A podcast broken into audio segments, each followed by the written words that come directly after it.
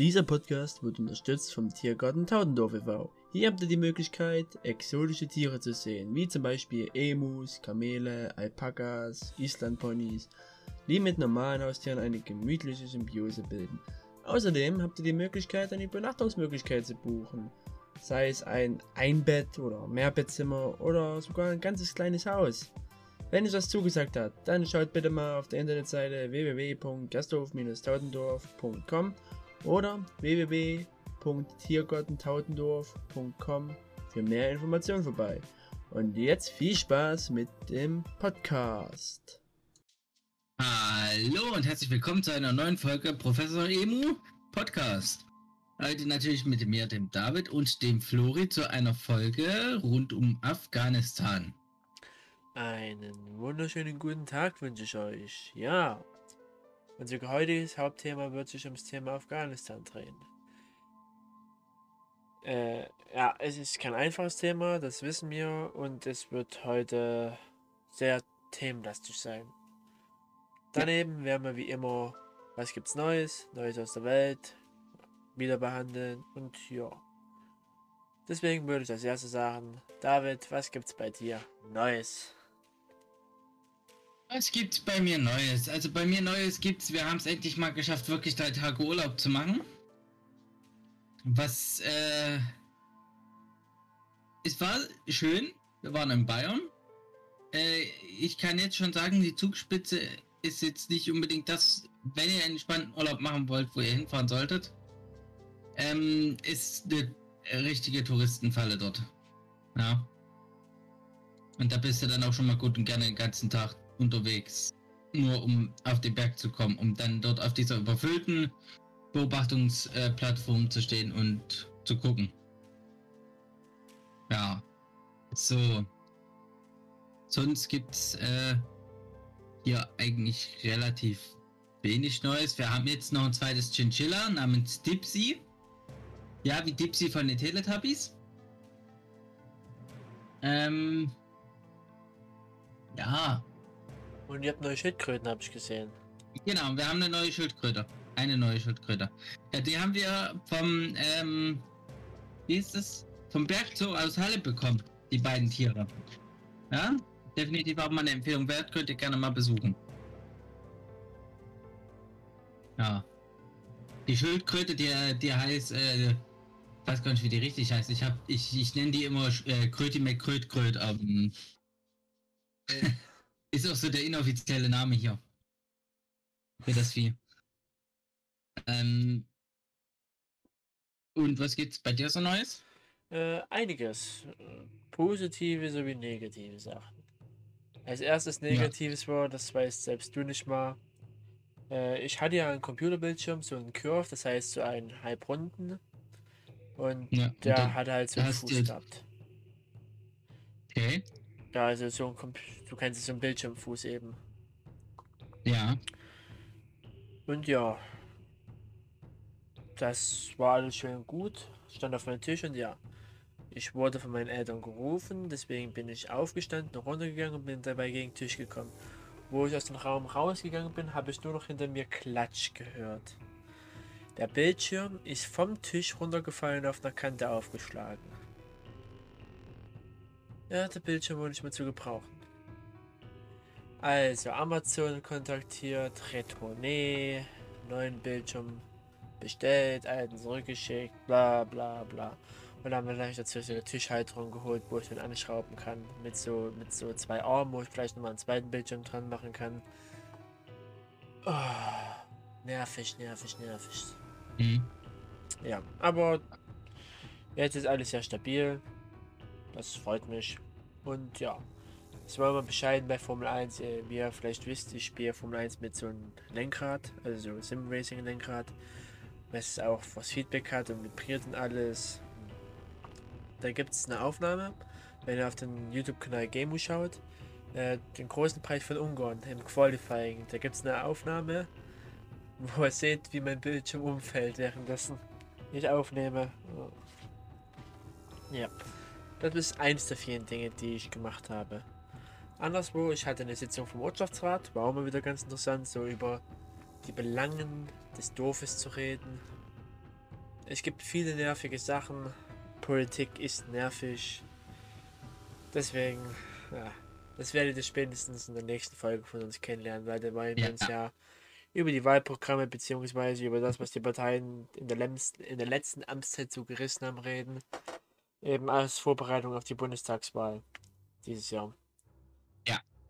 Also das war ganz okay. Sonst äh, bei der Jugendfeuerwehr ging es darum, den Plan fürs zweite Halbjahr zu erstellen. Ich bin ja Betreuer da. Aber großartig Plan ist halt immer schwierig, weil äh, du kannst nicht in die Zukunft schauen, wie es mit Corona weitergeht. Deswegen ist es eher ein Vorausdenken als ein wirkliches Plan. Sonst war ich im Kino gewesen bei Free Guy mit Ryan Reynolds in der Hauptrolle. Ich kann den Film jedem empfehlen. Du und ich gehen morgen nochmal hin. Also wir nehmen den Ja. Podcast am Freitag, den 27.08. auf.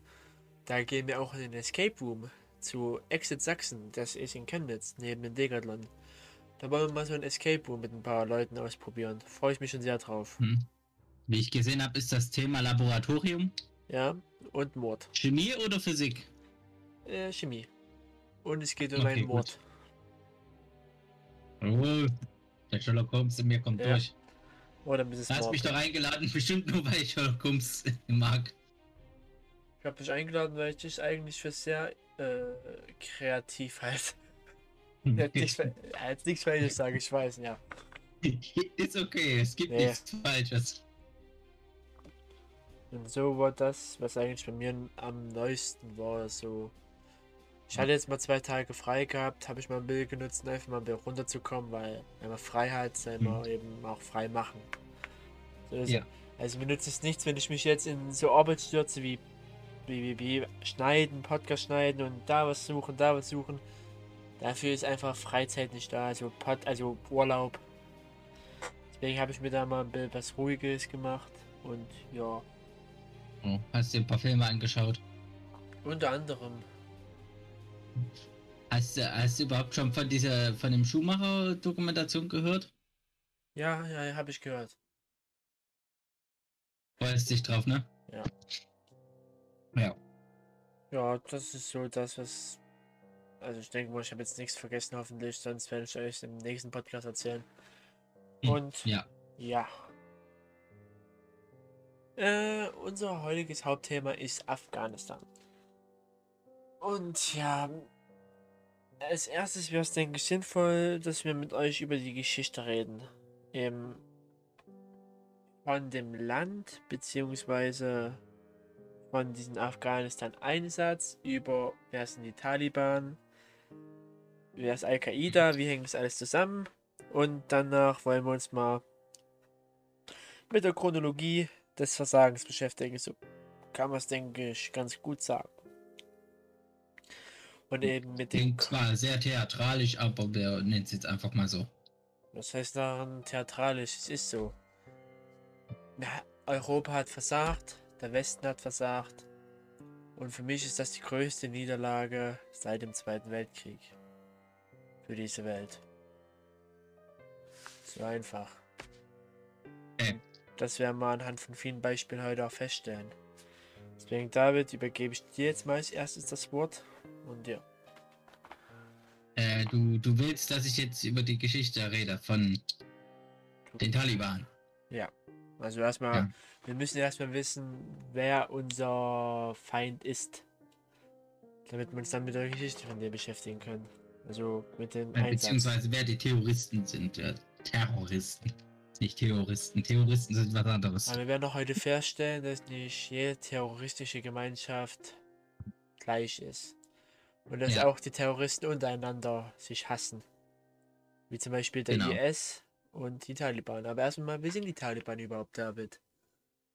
So, also die ganze Geschichte fängt eigentlich 1992 an. Ich glaube sogar noch, noch ein bisschen eher. Ähm, der er ist in äh, Dingens in Afghanistan nämlich ein Mann namens Mohammed, äh, tut mir leid, wenn ich die Namen falsch ausspreche, ich beherrsche diese Sprache nicht, Mohammed Najib Duballah an die Macht gekommen und das war ein Mann, der eher kommunistisch gesinnt war. Die, äh, die Sowjetunion hat den natürlich unterstützt. Ähm, ja, und also, dadurch fand, das fand die USA halt scheiße und hat halt ähm, Terrororganisationen unterstützt, also beziehungsweise Revolutionäre zu dem Zeitpunkt noch mit Waffen. Und dadurch ist halt die Taliban entstanden. Ja, das ist quasi die Origin Story der Taliban. Die wurden ursprünglich von der USA unterstützt. Die Taliban ähm, waren ähm, nicht gerade pro Russland eingestellt, äh, pro Sowjetunion damals noch eingestellt. Ähm, ähm, und aber auch nicht pro USA. Ja. Also war das quasi für die USA dann quasi der Feind meines Feindes ist mein Freund. Und dann wurde der Feind des Feindes auch zum Feind und nicht zum Freund. Sehr komisch ausgedrückt von mir, sorry. Ja, so halt daraufhin hat dann nach und nach die äh, Taliban dort die Macht übernommen, bis sie es dann halt komplett geschafft hatten, ähm, die ganze Geschichte dort, äh, in der ganzen Geschichte dort die Macht zu übernehmen. Und äh, halt die Kontrolle über das ganze Territorium Afghanistans zu haben. So. Ja, also das ist jetzt nicht das erste Mal der, in der Geschichte, dass die Taliban ähm, Kontrolle über Afghanistan hat. So. War schon damals sehr fragwürdig, äh,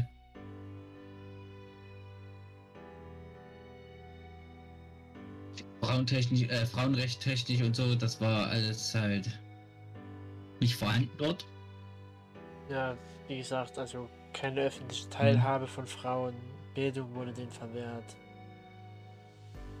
Ja, es wurde denen alles verwehrt. Ähm, ärztliche Behandlung, ja. Bildung, freie Wahl von äh, Ehe und Männer und sowas. Ja. So, weil man sagen muss, sie leben halt und mhm. nach den Gesetzen der Scharia, darauf werden wir dann nochmal zu sprechen kommen, was die Scharia eigentlich ja. ist und was da zum Beispiel drin steht. Naja, jetzt auf die Schnelle lässt sich äh, sagen, dass das äh, ein Gesetz ist, äh, was dem Koran entnommen Also es werden die Regeln nach dem Koran gemacht. Also und für die, die Leute, die sich das nicht vorstellen können, das wäre wie, als würden wir hier Gesetze machen, einfach nur nach dem, wie es in der Bibel steht. Wir kommen eben dann nochmal so. drauf zu sprechen, wie und was genau. Ja, es geht jetzt einfach nur um die Vorstellung. Ja. So. Ja. Später dann wurde die ganze Geschichte zurückerobert. Ja? Das ist ja das, was du dann gleich aufgreifen wirst. Und da ist man dann auch davon aus, also man hat dann auch dort den Führer der Taliban getötet, den damaligen. Und ja, der wahrscheinlich dachte man, das war das dann. Hat dort halt äh, Sachen aufgebaut und so. Es hat jetzt nichts mit den Taliban zu tun. Und nun, die Taliban haben jetzt nach und nach äh, sich wieder aufgebaut und äh, zurückerobert. Die haben sich nämlich 2003 neu formiert und jetzt zurückerobert. Die Sachen. So, das ist also jetzt geschichtlicher. Und jetzt äh, stand jetzt, stand den 27.08.2001. 21 haben sie ganz Afghanistan unter ihrer Kontrolle, auch Kabul, soweit ich weiß. Ja, da gab es ja, ja, eine friedliche so. Machtübergabe. Aber ja. wie, wie ist das alles geschehen?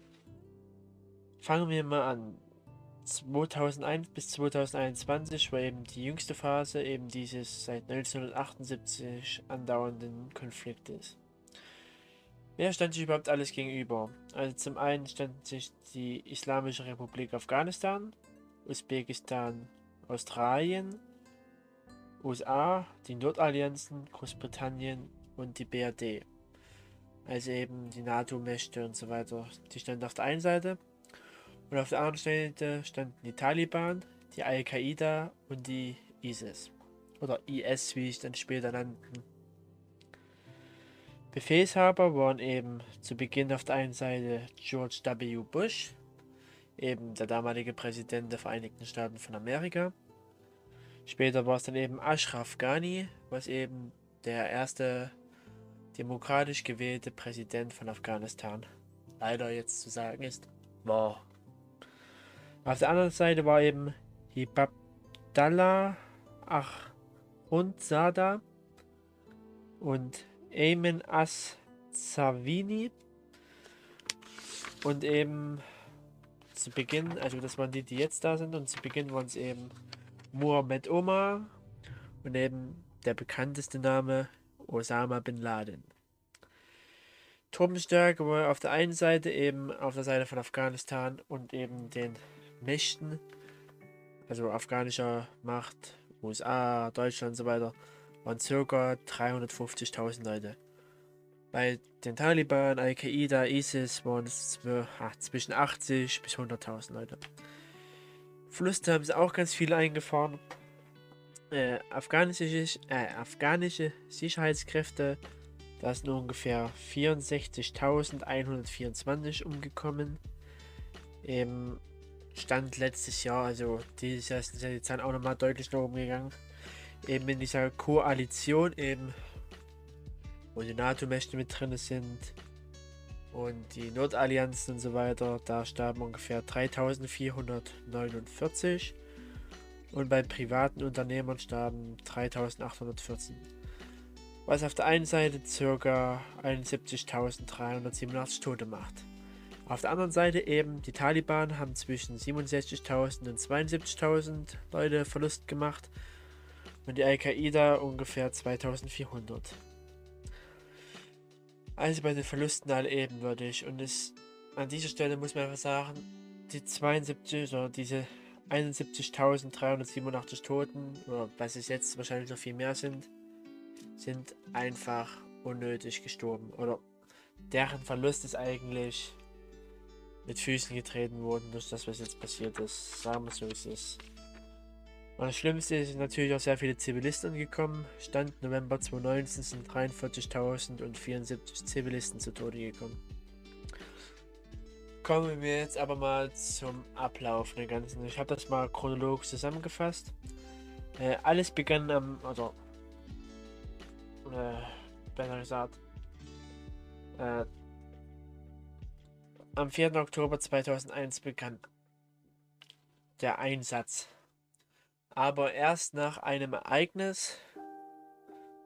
Und zwar äh, die Anschläge auf das World Trade Center in den USA am 11.09.2001, wo unter anderem zwei Passagierflugzeuge, die von der Al-Qaida äh, mit gewaltsam übernommen wurden, in die World Trade Center Tower gesteuert wurden. Eins wurde, äh, es waren insgesamt vier Flieger.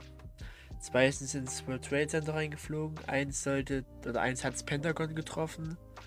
Und eins sollte das Weiße Haus treffen, aber das ist auf einem Feld davor abgestürzt. Und da bekannten sich eben die Taliban, beziehungsweise eher die Al-Qaida, was eben eine Terrormiliz war. Und daraufhin hat die USA dann angefangen, diese Einsätze zu machen. Und fangen wir jetzt mal. Am 4. Oktober 2001. Da beschloss der Nordatlantikrat mehrere kollektive Maßnahmen, wie zum Beispiel eine intensivere Zusammenarbeit der Geheimdienste zu beschließen. Äh, nach diesen strategischen Vorbereitungen stationierten die Vereinten Nationen die Task Force Dagger auf einen ehemaligen sowjetischen Luftwaffenstützpunkt nahe Quashi im Süden Usbekistans. Ja, diese Talk Force Daggers setzte sich aus eben Spezialeinheiten zusammen. Und die bildete halt die Speerspitze des US-amerikanischen Krieges in Afghanistan. Äh, Vertreter dieser Task Force Dagger gewannen die, also die, also Vertreter von dieser Task Force gewannen die mit den Taliban konkurrierenden Nordallianzen als Verbündete. Eben nach, wie gesagt, dem Motto, der Feind meines Feindes ist mein Freund. Am 7. Oktober 2001 begannen dann die ersten Kampfhandlungen. Und zwar die USA bombardiert, äh, bombardierte Ziele in ganz Afghanistan. Dieser Angriff alleine dauerte 44 Stunden. Trotz dieser Luftunterstützung gelang es den Truppen am Anfang erst nichts gut zu machen, beziehungsweise nicht die Linien der Taliban zu brechen, aber das hat sich dann am 9. November erledigt. Und zwar eroberten die Nordallianzen die ersten großen Städte, wie zum Beispiel Mashar Sharif. Und ja. Äh, der 13. November war dann der Höhepunkt der Kampfhandlungen mit der kampflosen Besetzung Kabuls, eben der Hauptstadt Afghanistans. Aber äh, die Taliban-Hochburgen in der Gegend blieben hart umkämpft und wurden erst in den folgenden Wochen erobert, wie zum Beispiel am 23. November Kunduz und am 7. Dezember 2001 Kandahar. Äh, nach dieser weitestgehenden Eroberung Ende 2001 begannen die westlichen Verbündeten mit der Suche nach Al-Qaida-Mitgliedern. Eben vor allem nach diesem Osama Bin Laden, was eben eben dieses Sinnbild war für diesen Terror. Äh, etwa 200 Al-Qaida-Mitglieder wurden während der Schlacht zum Beispiel von Tora Bora im Dezember 2001 getötet. Danach gelang es den Taliban in den folgenden Jahren leider immer wieder Fuß im Land zu fassen und errichteten teilweise neue Hochburgen wie in der Provinz Orzogan. Und diese wurden halt nie so richtig wieder ausgelöscht. Es war halt letztendlich wie so ein Virus, den du nie wieder losbekommen hast. Das heißt, die Taliban waren nie komplett weg gewesen. Sie wurden nur immer in Schach gehalten. Und irgendwann, ja, wissen wir jetzt, was passiert ist. Äh, das war erstmal so der grobe Ablauf von diesen den Kampfhandlungen. Äh, ich werde euch jetzt noch so ein paar Ereignisse eben jetzt erzählen, die bis zu den Eroberungsfeldzügen der Taliban vor ein paar Wochen führten. Aber wenn ich euch jetzt jeden Anschlag erzähle, dann sind wir heute Abend noch nicht fertig. Ja, zwischen 2004 und 2006 äh, erweiterten die Taliban ihren Einfluss in den Provinzen Lagar, Warndak und Nangarhar und sie rückten immer wieder näher an Kandahar ran. 2006 schafften es dann dieses, diese sogenannten Neo-Taliban, äh, eine ständige Provinz im Land eben wieder auszuweiten oder schafften es diese Präsenz im ganzen Land eben zu haben. Das heißt, das ganze Land wusste, die Taliban sind da und die Taliban konnten im ganzen Land Sachen machen. Wie gesagt, es ist wie so ein Virus. Äh, Ende 2006 versuchten die Taliban mit hunderten Kämpfern Kandahar einzunehmen.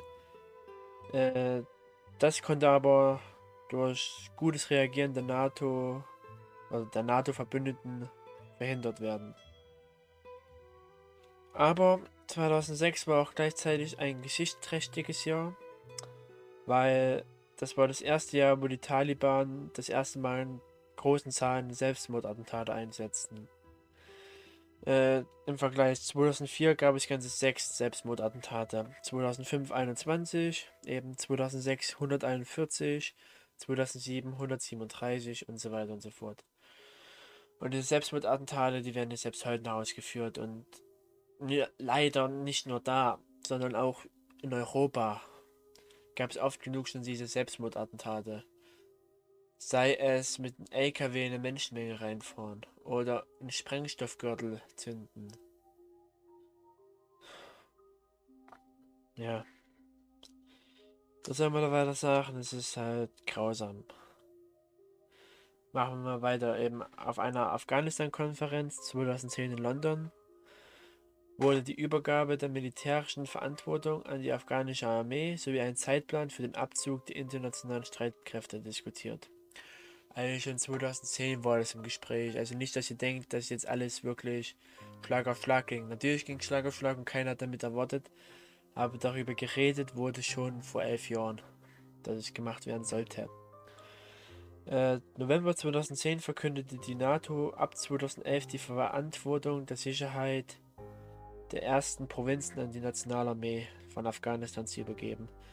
Bis zu 14 sollten dann alle Provinzen übergeben werden. Aber übergeben ist das eine, aber die Nationen blieben immer noch da, um Leute auszubilden, um zu unterstützen und so weiter. Und ja. Äh, 2. Mai 2011 war dann der Tag, wo Osama Bin Laden während einer Geheimoperation getötet wurde. Da ging dieses Bild um die Welt, wo der damalige US-Präsident Barack Obama eben in dem, den, den Raum mitsitzt, nachts, noch halb im Schlafmantel, mit den ganzen Streitkräften oder mit den ganzen Generälen und dabei zugeguckt haben. Fun Fact: Wer mit dabei saß, zum einen der Vizepräsident Joe Biden der jetzt der Präsident der USA ist. Also, mhm. der hat auch schon viel damit bekommen. Ja, machen wir weiter. Äh, am 28. September 2015 eroberten die Taliban Kunduz. Aber da gelang es wenigstens der afghanischen Armee, die Stadt nach vier Tagen zurückerobern. Aber bei dem Versuch äh, gab es Luftangriffe, weil die, also die USA haben sie natürlich unterstützt. Und bei diesen Luftangriffen der USA wurde ein Krankenhaus der Ärzte ohne Grenzen getroffen. Dabei starben, also bei diesen Luftanschlägen starben 19 Leute, davon 7 Patienten und 3 davon waren Kinder. Die USA hat es schlicht und ergreifend mit einem besetzten Taliban-Gebäude verwechselt. Ja. Wie gesagt, auf den Rücken der Gesellschaft, auf den Rücken der Zivilisten wird ein Krieg ausgetragen und so auch in dem Fall. Leider, leider, leider. In den folgenden Jahren äh, überließ die Armee immer wieder mehr Städte kampflos den Taliban. Und, und das führte halt dazu, dass die Taliban immer mehr Einfluss gewinnen konnten und immer mehr ihre Präsenz verstärken konnte. Äh, spulen wir nochmal kurz zurück ins Jahr 2012. Am 22. April griffen die Taliban einen Armeestützpunkt äh, nahe der Provinzhauptstadt Masar-i-Sharif an. Dabei, äh, dabei starben 140 Soldaten, 160 wurden verletzt. Äh, wieso konnte das geschehen? Die Taliban-Kämpfer haben eben Uniform der afghanischen Armee oder afghanischen Streitkräfte getragen und fuhren auch mit Militärfahrzeugen da rein. Ja, aber muss ich immer sagen, die Leute, die da gestorben sind, die sind umsonst gestorben. Weil es ist, es ist so, so, so, so, so traurig, was da passiert. Das merkt ihr wahrscheinlich an meiner Stimmlage, aber naja. Machen wir mal weiter. Äh, Im Sommer 2017 gab es halt neben den Taliban auch andere Terrorgruppen im Land. Und zwar die ISIS, die sich dann später eher zum IS formierten. Zum sogenannten Islamischen Staat. Wieso ist das sogenannte wichtig? Weil die sind kein islamischer Staat. Die sind eine Terrorgruppe, die Terror in der Welt verbreitet durch Anschläge und durch ihren faschistischen, radikalen Weg. Allein von 2014 bis 2019 sind 45.000 Soldaten, also afghanische Soldaten, umgekommen. Und als sich im Sommer im 2017 der IS ausbreite, kooperierten die Regionalregierungen mit den Taliban bis Februar 2020, bis dort der IS besiegt war. Aber wie das so mit Terrormilizen ist, die sind halt nicht nur in einem Land aktiv. Wenn du die in Afghanistan vertrieben hast, sind sie immer noch im Irak, im Iran, in Pakistan. Und wie man jetzt sieht, zurzeit gewinnt der IS wieder an deutlicher Stärke. das wird nicht besser werden. Ja, das wird, ja, das wird, äh, ich meine, das wird definitiv sehr viel besser werden für die leider. Und das werden wir alle spüren, wenn die Anschläge wieder zunehmen in Europa. Aber schwuren wir weiter vor. Am 15. Juli 2018 äh, ja, haben die Taliban und die Regierung erstmals eine dreitägige Waffenruhe veranlasst. Der Anlass dafür war das islamische Fest des Fastenbrechens. Was auch immer das ist. Also da bin ich selbst jetzt überfragt. Ja, das kann ich dir jetzt schnell erklären. Ähm, du weißt, äh, wie das Fasten heißt, ne? Ja. Ja, das ist der Fasten hier. Muss ich nochmal überlegen, wie ist die ganze Geschichte? Weißt auf jeden Fall die Fasten. Und wenn das Fasten vorbei ist, feiern die immer ein großes Fest. Das ist für die wie für uns Weihnachten. Ah, muss jetzt ja. mal ganz schnell gucken. Ihr, ihr Zuhörer wisst das, das heißt wahrscheinlich. Ramadan? Mir liegt's gerade auf Ramadan, genau. Der Ramadan. Wenn der halt vorbei ist, feiern die halt ein Fest. Ja. So. Äh, am 29. Februar, äh, das habe ich ja, ne doch, ne, das habe ich noch nicht. Äh, am 28. Juli 2018 gab es die ersten Gespräche der Taliban mit Vertretern der US-Regierung. Weil, was klar war, du kriegst sie nicht ausgerottet. Das geht nicht. Deswegen musst du versuchen, mit denen auszukommen und versuchen, mit denen zu verhandeln. Ich weiß, so, so, so ein typischer Satz ist, man verhandelt nicht mit Terroristen, aber ich muss halt, es musste halt zum Schutze der Bevölkerung sein, aber das hat sich ja eh gerade wieder erledigt. Also naja. Am 29. Februar 2020 unterzeichneten die Taliban in den USA ein Abkommen, das einen schrittweisen Abzug der NATO-Streitkräfte, also wo, wo das drin steht, im Gegenzug versicherten die Taliban, dass von Afghanistan keine Terrorgefahr mehr ausgehe. Weil mittlerweile distanzier äh, distanzierten sie sich von Al-Qaida, vom IS und so weiter.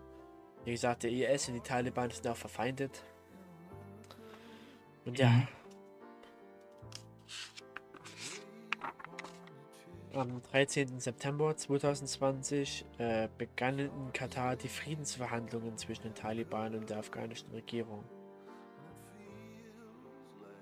Und dann kam am 1. Mai das, was viel zu überhastet war. Die Friedensgespräche waren noch nicht fertig gewesen. Und dann begann der internationale Abzug der Truppen aus Afghanistan. Also der Abzug der internationalen Truppen hier. Und das war viel zu früh, weil dann am 8. August haben die Taliban mehrere Provinzhauptstädte eingenommen, darunter Kunduz, eben wo zum Beispiel die Bundeswehr jahrelang aktiv war am 13. August. Nach fast zwei Jahrzehnten haben die Taliban Kandahar wieder eingenommen, die zweitgrößte Stadt des Landes. Dann 14. August. Masai Also ist in die Kontrolle der Islamisten gefallen. 15. August. Jalalabad wurde von den Taliban eingenommen. Am 16. August war es dann soweit dass die Taliban die Macht übernommen haben. Ich weiß noch, im letzten Podcast, der kam ja am 15. August raus. Da habe ich gesagt, dass die Taliban denken, dass sie noch 30 bis 90 Tage brauchen. Ja, zwei Wochen später, also nicht mal zu, ein Tag, ein Tag später war es da gewesen. Wir hatten den Podcast, glaube ich, am Freitag aufgenommen. Also waren es ganze drei Tage, nachdem die Nacht raus war, hatten sie Kabul eingenommen. Es war eine friedliche Machtübergabe, weil der Präsident kein Blut vergießen haben wollte in seiner Hauptstadt, weil eben super, super viele Flüchtlinge da waren, die eben aus dem ganzen Land dahin geflohen sind, um Zuflucht zu suchen. Der Präsident hat sich dann ins Ausland abgesetzt, also der Herr Ghani, weil ich glaube, wir wissen, was mit dem passiert wäre. Den hätten sie, glaube ich, auch auf der Straße hingerichtet. Sind wir mal ehrlich. Und ja, seitdem ist es dann soweit. Am 16. Ja. August war es noch so weit, dass die Evakuierungseinsätze begonnen haben, also der deutschen Staatsbürger. Die äh, USA und Großbritannien, die haben ja schon zwei, drei Tage vorher angefangen. Da hatte ich mich noch echauffiert, wieso sie nicht einfach versuchen, das Land zu, also versuchen, das Land zurückzuerobern. Aber an dem Punkt war es ja schon zu spät gewesen. Ja. Und seitdem geht er jetzt diese Evakuierungsflüge, wo schon viele, viele, viele tausend Menschen gerettet wurden.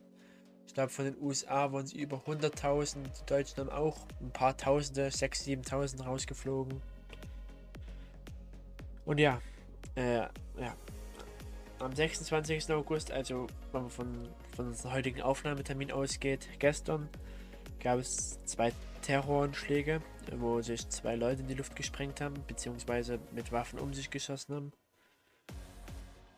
Dazu hat sich eine Untergruppierung der IS bekannt. Es starben Dutzende Menschen. Ich weiß nicht, hast du die Zahlen gerade im Kopf, David? Äh, was ich gelesen habe, waren 92 Opfer. Darunter auch US-Soldaten. Da hat äh, US-Präsident Joe Biden auch Vergeltungsmaßnahmen eingeläutet. Und hat. Ich kann nicht glauben, dass ich das sage, aber. Die USA hat die Taliban um Hilfe gebeten. Oh Gott, ich habe das wirklich ausgesprochen. Oh Nicht das Gott. erste Mal.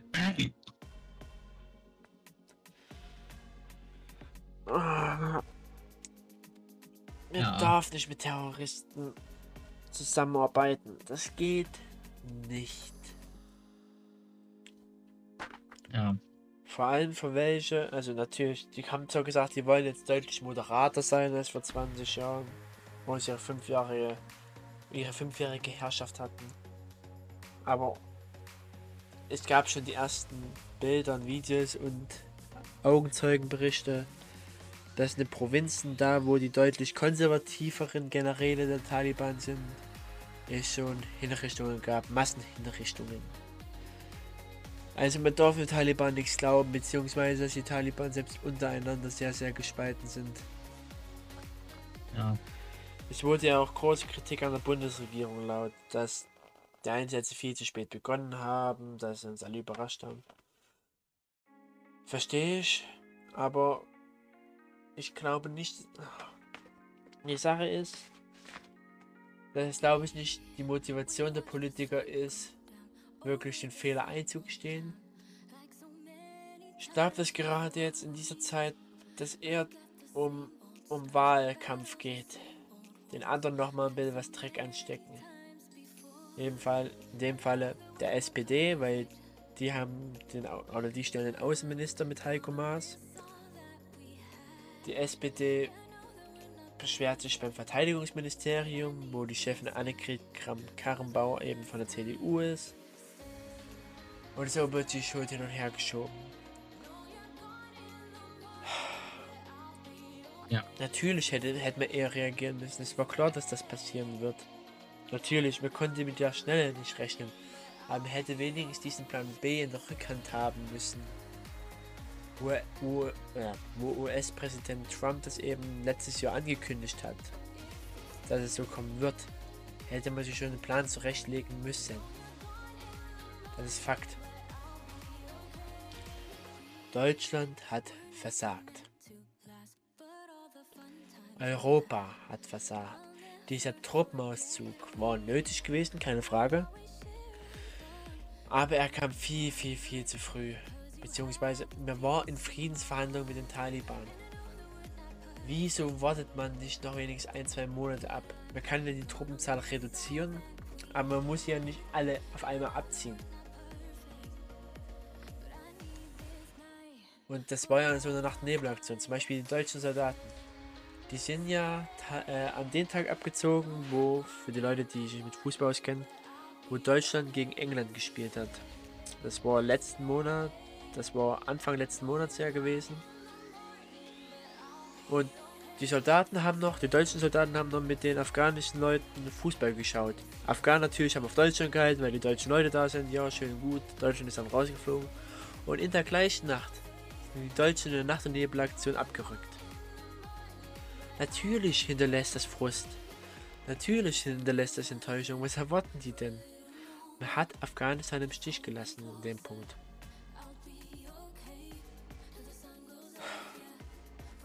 Ja. Und natürlich, die schieben alle die Schuld hinterher und schieben die auf Afghanistan. Hey, die Soldaten haben nicht gekämpft, die haben uns einfach machtlos übergeben. Die, die Soldaten wurden überfordert. Die Armee ist am westlichen Bild aufgebaut. Die Leute waren einfach überfordert und hatten Angst um ihr Leben, waren gefrustet. Das Vertrauen die Regierung war eh noch nicht da, deswegen habe ich kampflos ergeben. Wieso kämpfen wir für ein, für ein Land oder für eine Regierung, dessen Verbündete uns im Stich gelassen haben? Wo uns die Regierung im Stich gelassen hat. Weil der Gani hatte dann auch äh, in der Zeit sehr viele Reden gehalten und die waren teilweise unterschiedlich. In einem Moment hat er zum Kampf aufgerufen, im nächsten hat er zur friedlichen Machtübergabe aufgerufen, beim dritten hat er sich damit mal abgesetzt und aus dem abgesetzten Exil hat er nochmal zum Kampf aufgerufen, dann hat er doch gesagt, nee, doch nicht. Ja, es, äh, das Vertrauen war halt weg. ja. Äh, an der Stelle muss, muss ich äh, mal kurz einschalten und sagen, es gab eigentlich nie so groß Vertrauen in den. Weil tatsächlich hatten wir äh, kriminelle Clans und so äh, und Mafia in dem Land mehr Macht als der Präsident. Der wurde dort schon äh, spaßeshalber der Bürgermeister von Kabul genannt, der Präsident des Landes. Weil halt sein Wort nur dort wirklich was gegolten hat. Und man hat ja gehört, dass die Taliban hatten ja ihre Präsenz überall im Land ausgebaut. Mhm. Das heißt, die hatten auch wirklich überall im Land auch mitzureden, auf gewisse Art und Weise. Ja. Aber es ist erschreckend. So. Für mich ist das wirklich die größte Niederlage des Westens seit dem Zweiten Weltkrieg. Beziehungsweise im Westen hat man sich ja dann zurückgekämpft, aber hier hat man einfach das, das Land kampflos aufgegeben. Natürlich, man versucht jetzt noch auf Teufel komm raus die Leute rauszuholen. Aber die Leute, die es nicht schaffen, die müssten um ihr Leben bangen. Die Ortskräfte, die den Soldaten geholfen haben, ein ordentliches Land aufzubauen. Es jetzt wieder zurück in die, ins, in die Steinzeit gibt. Ja, ist, wie gesagt, es fällt mir schwer darüber zu reden. Ja, vielleicht sollte ich mal jetzt übernehmen und mal erklären, wer oder was äh, woll, äh, sind die Taliban, was wollen die überhaupt? Ja. Also die Taliban sind Leute, das haben wir ja schon geklärt, die grundlegend ein Kalifat möchten, äh, in dem die Scharia als Gesetz gilt. Ja, also das, äh, was äh, der also Gesetz nach dem Koran so. So. Die äh, also die haben, haben sich konzentriert sich so hauptsächlich auf den auf Afghanistan, das sagt ja auch deren Name, der Islam, äh, die islamische Taliban-Bewegung Afghanistans. Ja.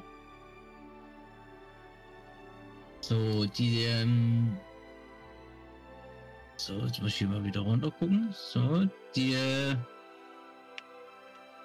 Leute, was die machen in dem Land, äh, also die, die haben, das habe ich gar vorhin erzählt, die haben ja eigentlich damals hauptsächlich mit Guerillataktiken und so gewonnen. ne? Das ist was sehr interessant ist. Sie haben damals halt hauptsächlich gewonnen, indem sie äh, ähm, das Wissen, was sie über das Land hatten, benutzt haben. Also was heißt, das sind Leute, die dort gelebt haben, also oder die dort leben.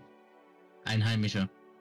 Die halt einfach gefrustet waren mit dem, wie das läuft. So. Sind halt Frauen, äh, Frauen ich, es sind halt Männer, die halt sehr hart nach diesem Gesetz leben. Ja, es gibt mittlerweile Leute, die sind etwas liberaler, die sagen dann, ja gut, äh, Frauen dürfen wenigstens Grundschule machen zum Beispiel. Ja. Das gibt's. Aber man weiß nicht, wie häufig das ist. Und äh, die gehen dann halt auch strafrechtlich nach der Scharia vor. Ja, das kann ich auch noch erwähnen. Da heißt es dann zum Beispiel, Diebe, die werden die Hände abgehackt, verheiratete Frauen, die Ehebruch begehen, werden gesteinigt. Ähm, und so weiter und so fort. Ja, die äh, bilden auch ihre ganz eigenen Gesetze, äh, die ihrer Meinung nach zum Schutz der Leute dort sind. Ähm, und setzen dann auch manchmal ganz eigene und willkürliche Strafmaßnahmen. Jetzt mal einfach die rechtlichen Standpunkt zu erklären. Also, die zerstören auch sehr viele Sachen, die nicht äh, zu ihrer Religion gehört, äh, äh, oder die, die gegen ihre Religion sind. Zum Beispiel die Buddha-Statuen von äh, Bamiyan haben sie zerstört. Ja. Weil es halt unislamisch war. Ihrer Meinung nach. So. Ja. Die äh, haben auch massive Menschenrechtsverletzungen die, äh, unter ihrem Gürtel. Wundert eigentlich einem kein, äh, sollte keinen wundern bei einer Terrororganisation. Unter anderem Massaker haben sie ordentlich verübt. Ähm, sie betreiben Menschenhandel, unterdrücken Frauen und terrorisieren auch die Zivilbevölkerung. Ja. Was man wirklich sagen muss, das mit den Frauen, das hm. ist abartig ja. ekelhaft. Es ergibt ja nicht mal Sinn. Wieso ist eine Frau da unten so viel weniger wert als ein Mann? Wieso? Wieso? Das hat wahrscheinlich was mit der Schöpfung, mit dem Schöpfungsmythos zu tun, dass Eva diejenige war, die nachgegeben hat. Den Apfel gegessen hat zuerst und dann Adam danach verführt hat. Und generell, dass Eva nicht äh, der erste Mensch war und aus Schmutz geformt wurde in der in deren in der Schöpfungsmythe. Das soll das erklären. Oder das ist die Rechtfertigung dafür. Wobei sich jetzt das, äh, viele Theologen ähm, einig sind dabei, dass das nicht äh, wortwörtlich zu nehmen ist, sondern mehr sinnbildlich. Und auch nicht äh, in dem Sinne, dass äh, Frau jetzt zum Beispiel weniger wert ist und so, sondern es sollte eigentlich nur darstellen, diese Geschichte, wie Gott das macht das und so. Hat man sich jetzt in Theologenkreisen geeinigt. Ja. Es ist wirklich, also. Ja. Mir tun die Frauen so unendlich leid. Es wirklich ja. so, so leid. Jede Frau da unten tut mir so unendlich leid. Jedes Mädchen, was in die Schule gehen möchte, tut mir so leid. Auch wenn die Taliban sagen, hey, wir lassen Frauen in die Schule. Wir das sind die konservativeren Teile. Ähm, konservativ. Äh, habe ich gerade konservativer. Ja. Du, du, du, weißt welche, welche, ihr wisst welche Teile ich meine. Die, die, die äh, liberaleren Teile. Ja, liberaleren Teile sagen dass die konservativeren Teile eher nicht. Also die Taliban sind auch sehr zerstritten, das muss man noch sagen. Also das gibt keine einheitliche Taliban momentan. Ja, dazu werde ich gleich nochmal kommen, aber. Ja. So. Wirklich, also ich fühle mit jeder Frau mit unten. Es tut mir leid. Mhm. Es tut mir leid. Es tut mir zum einen leid, als, als Europäer, der diese ganzen Sachen hat. Schulbildung und alles. Zum anderen tut es mir leid, dass es wieder mal die gleiche Scheiße ist, dass ihr wieder mal von irgendwelchen alten Männersäcken unterdrückt werdet. Immer wieder die gleiche Scheiße. Immer wieder. So. Tut mir wirklich leid für euch. Und vor der Aufnahme hattest du ja auch die Frage, äh, wie können die Leute sich überhaupt finanzieren? Wie, wie hält sich das denn da überhaupt? Ähm, nun, also die finanzieren sich tatsächlich über Drogenhandel. Weltweit wird also gesagt man, dass sie ungefähr 10% an jedem Drogenhandel mitverdienen. Also die Einnahmen durch Drogenhandel kriegen die 10% von ab. Ja.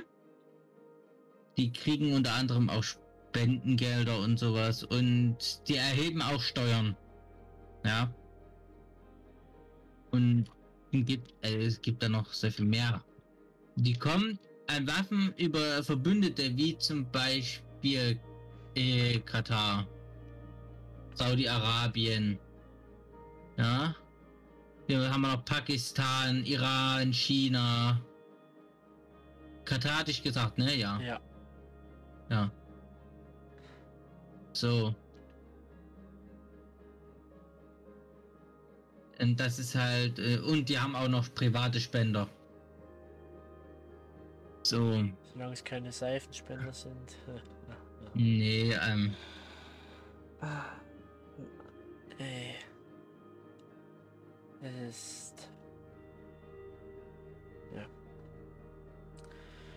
Ja, Und das ist Sie haben ja halt. schon erste Gespräche oder sie wurden ja schon oder haben schon mit China Gespräche geführt. Weil, was der nächste Schritt ist, sie müssen halt mit den Ländern in Europa und in Asien handeln. Ja. Jetzt ist wirklich die Frage, wie gehen wir als Europa damit um? Also für die Leute, die dort unten gekämpft haben für ein freies Afghanistan, es wäre ein Arschtritt ins oder ein Tritt ins Gesicht, wenn wir jetzt anfangen mit den Taliban zu handeln. Genauso lassen wir jetzt wahrscheinlich zu, dass wir uns erpressbar machen von den Taliban. Mit den Leuten, die da unten sind und allen drum und dran. Hm. Und da ist wieder die Frage, verhandeln wir mit Terroristen oder nicht? Diese Frage Nun. muss ich Deutschland Hm. stellen. Ja, aber nicht nur Deutschland. Äh, da ja bald die Wahlen sind, müsst ihr euch auch die Frage stellen mal gucken. Wer was sagt in Bezug auf dieses Problem. Aber das klären wir in Ja. zwei Wochen. So. Ja, das erklären wir dann später, aber das ist. Damit, da kann man jetzt schon mal ein Ohr aufhaben und sich mal da. mal da und da zuhören. So. Das sind auf jeden Fall die Taliban. Natürlich ist es jetzt wichtig, dass man nicht die Taliban, also dass man sagt, alle im Islam sind wieder wie die Taliban, die IS und so. Das ist nicht ganz richtig. Also das ist gar nicht richtig. Also Überhaupt nicht richtig, ja. Genau. Weil es gibt halt äh, unterschiedliche Gruppierungen und, und unterschiedliche Sachen und jetzt ausführlich über diese ganze Geschichte zu reden, über, über Islam, ist ein bisschen viel und sprengt hier den Rahmen. Was man aber sagen kann, dass der Islam äh, sehr viele kulturelle Sachen halt hat, die halt weltbekannt sind, so zum Beispiel die Hagia Sophia und sowas. Haben die mit, also sind mitverantwortlich, dass die heute so aussieht, wie sie aussieht. was man sagen Ja. muss, neben dem Islam ist das Christentum auch mit, was man auch sagen muss, Ja. das sind die zwei gewaltsamsten Religionen, was eigentlich auch daran liegt, liegt, weil diese zwei Religionen sich am meisten exportiert haben, oder wie sagt man, dass das, äh, Hm. Äh, meinst, das sind die beiden größten Religionen. ich will nicht auf die Größe hinaus, aber das sind die, die am Mhm. meisten expandieren, die zwei Religionen. Ja, Und da kam es eben Das öfters zu Konflikten und Ja. durch viel Gewalt ja noch viele Ultragruppierungen. Schau mal, äh, bei den Christen hast du ja zum Beispiel auch in den USA, äh, wie heißen sie nochmal, ja, da hast du einige Sekten auch, also einige Sekten und wie heißen nochmal diese, die, du weißt schon, Mormonen meinst du? nee, Die beliebteste Sekte der USA? ich will jetzt nicht von der Sekte, ich möchte zu denen, die auch gerne mal äh, Schwarze töten, ne, mit den weißen Hüten. Ja, ich weiß, welche du meinst, mir fällt jetzt gerade nicht der Name ein. KKK, Ku. Klux Klan. Der Ku Klux Klan. Obwohl ich jetzt nicht weiß, wie. Doch, ja, die müssten doch ein bisschen. Die stellen Kreuze auf. Ja, Also, so die nächste Sache ist natürlich. Gibt auch christliche Extremisten, ja. Das ist jetzt. Ja, gibt's tatsächlich. Aber was wir sagen wollen ist, ich kenne super viele Leute aus dem Islam. Oder super Ja. viele Muslime. Die Leute schämen sich für die Leute da unten. Die Leute schämen sich bis auf die Knochen dafür. Weil, auch wenn der Islam eine sehr gewaltbereite Religion ist und auch in ihrem Buch, das der Koran ist, laut meines Wissens, Mhm. stehen auch natürlich Sachen drin, die so Gewalt aufrufen, aber genauso ist es in der Bibel. Ja. Und es ist eine Und Interpretationsfrage in vielen Dingen. Das werde ich euch gleich noch erklären, wieso und was. Ja. Aber nur weil da unten diese. Ich, also nicht, das sind nicht mehr Idioten, das sind diese Terroristen, diese Unmenschen, diese Gräueltaten vollbringen, wie Hinrichtungen, alles drum und dran. Das ist nicht der Islam. Hm. Der Islam ist eine Religion wie das Christentum. Mhm. Ja. Wie das Judentum und so weiter und so fort. Was das, was da unten ist, das sind Terroristen. Was anderes ist es nicht. Die eine Wahnvorstellung haben, die eine faschistische Wahnvorstellung haben von einer Mhm. Welt, die so nicht existieren kann und nicht existieren wird. So, und ich sehe gerade mit über 1,8 Milliarden Mitgliedern ist der Islam nach dem Christentum, der ca. 22 Milliarden Mitglieder hat, heute die zweitgrößte Weltreligion. Wie gesagt, ja, das sind die zwei expandierendsten Religionen gewesen. Ja. Und man kann sich gerne mal anschauen, was die, äh, was der, was der Islam so alles für kulturelle Meisterwerke mit geschaffen hat. Äh, gibt zum Beispiel einige schöne Moscheen, Schrägstrich Kirchen im, in Spanien. Spanien war tatsächlich mal geschichtlich gesehen äh, ein Land des Islams. Äh, das der Islam war hauptsächlich dort vertreten da. Das ist äh, interessanter Fun Fact. Ja. Aber wollen wir eben nochmal kurz dazu tun. Ja. Wir haben ja vorhin die Scharia angesprochen, was die Scharia überhaupt ist. Mhm. Also erstmal die Taliban, wie gesagt, die haben einen gewissen Konflikt. Einerseits gibt es halt die relativ moderaten Mhm. Verleutbarungen, also der Führung, die derzeit für dies oder die da eben derzeit das öffentliche Gesicht des Islams ist, die eben in Kabul sind, die ihren Pressesprecher haben und die eben verhandeln. Das sind so die Moderaten eben. Die sagen, hey, wir wollen Frauen und so weiter in Krankenhäusern und alles haben.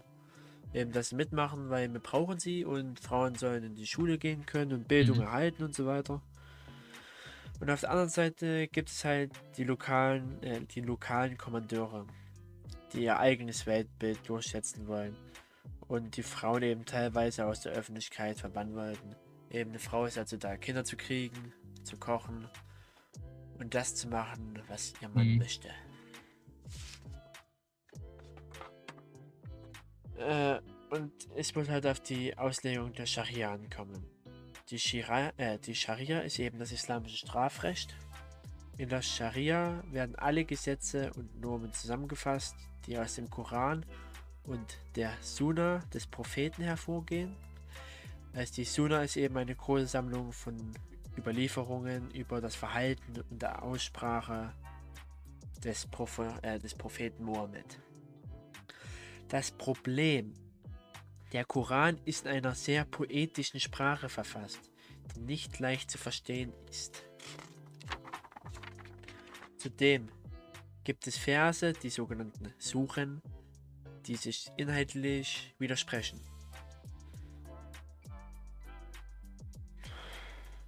Aber die Frage ist eben, wir sagen es, gehören Steinigung und abgeschlagene Gliedmaßen wirklich zur Scharia? Ja, zum Beispiel Sex außerhalb der Ehe. Gibt es zwei verschiedene Sachen. Zum Beispiel, wenn es ein verheiratetes, äh, wenn ein verheirateter Mensch das macht, ist es Tod durch Steinigung. Beim nicht verheirateten Paar, sag ich mal, sind es 100 Peitschenhiebe. Aber es gibt eine relativ große Hürde dabei. Und zwar, um das zu beweisen, um das durchzusetzen, äh, braucht es unter anderem vier männliche Augenzeugen.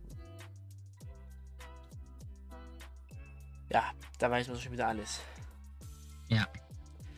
Das heißt, Mhm. eine Frau kann von vier Männern vergewaltigt werden und kann dafür gesteinigt werden zu Tode. Ja. Deswegen, das funktioniert nicht. Nochmal zur Info, die sind auch sehr willkürlich in Sachen Gesetze. Ja. Ja. Da unten. Ein weiteres Gesetz ist halt die Verleumdung wegen Umzucht. Also, wenn man jemanden unterstellt, dass er Sex außerhalb der Ehe gehabt hat und es sich herausstellt, dass es eine, eine Lüge ist, da bekommt man 80 Peitschenhiebe.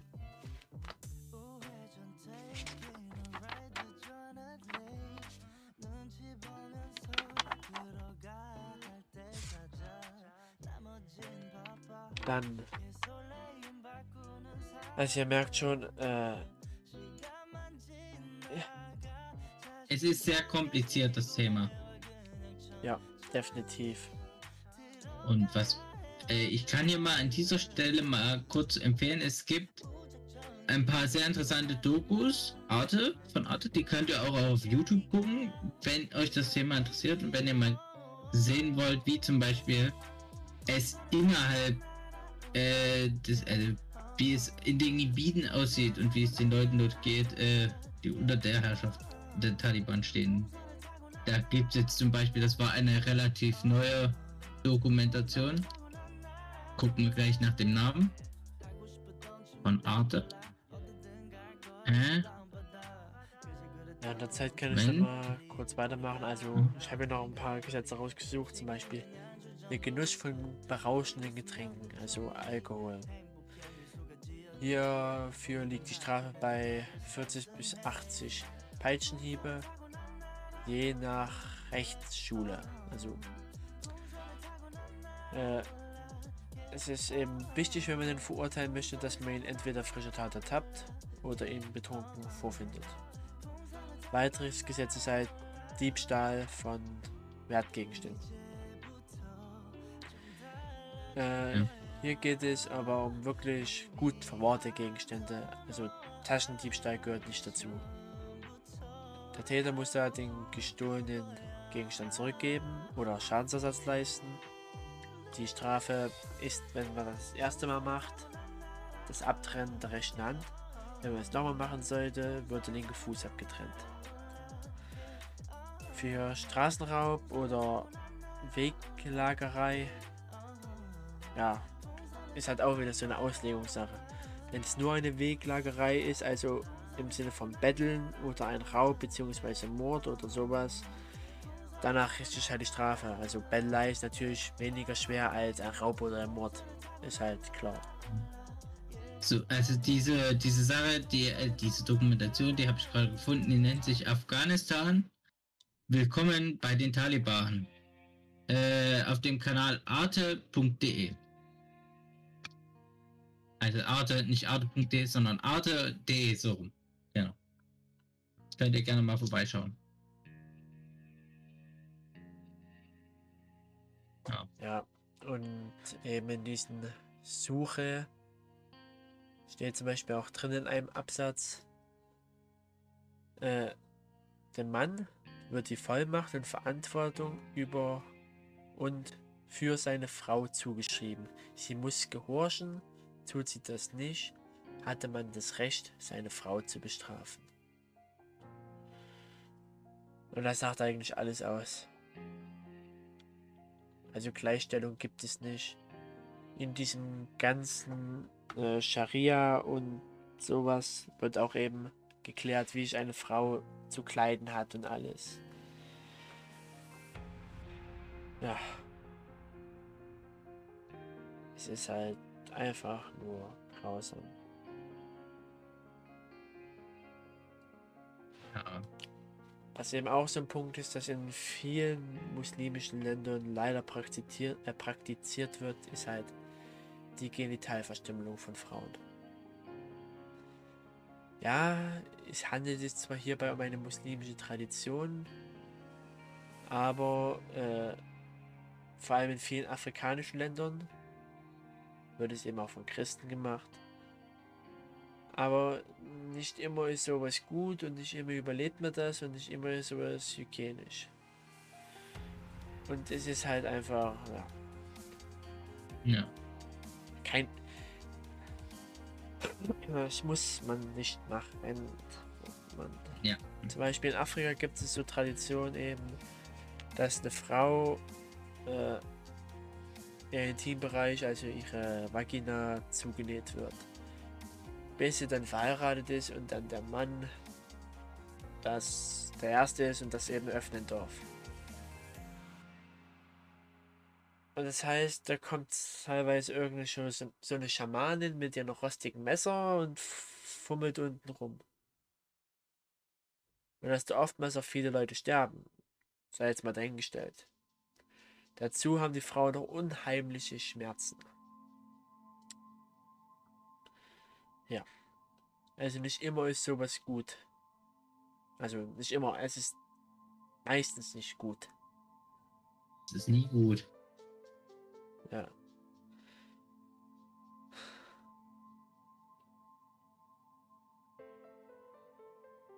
Es ist grausam. Ja.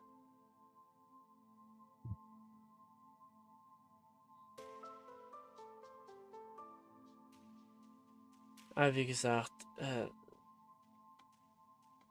der Islam sind nicht die Taliban. Der Islam ist nicht die Scharia in dem Falle.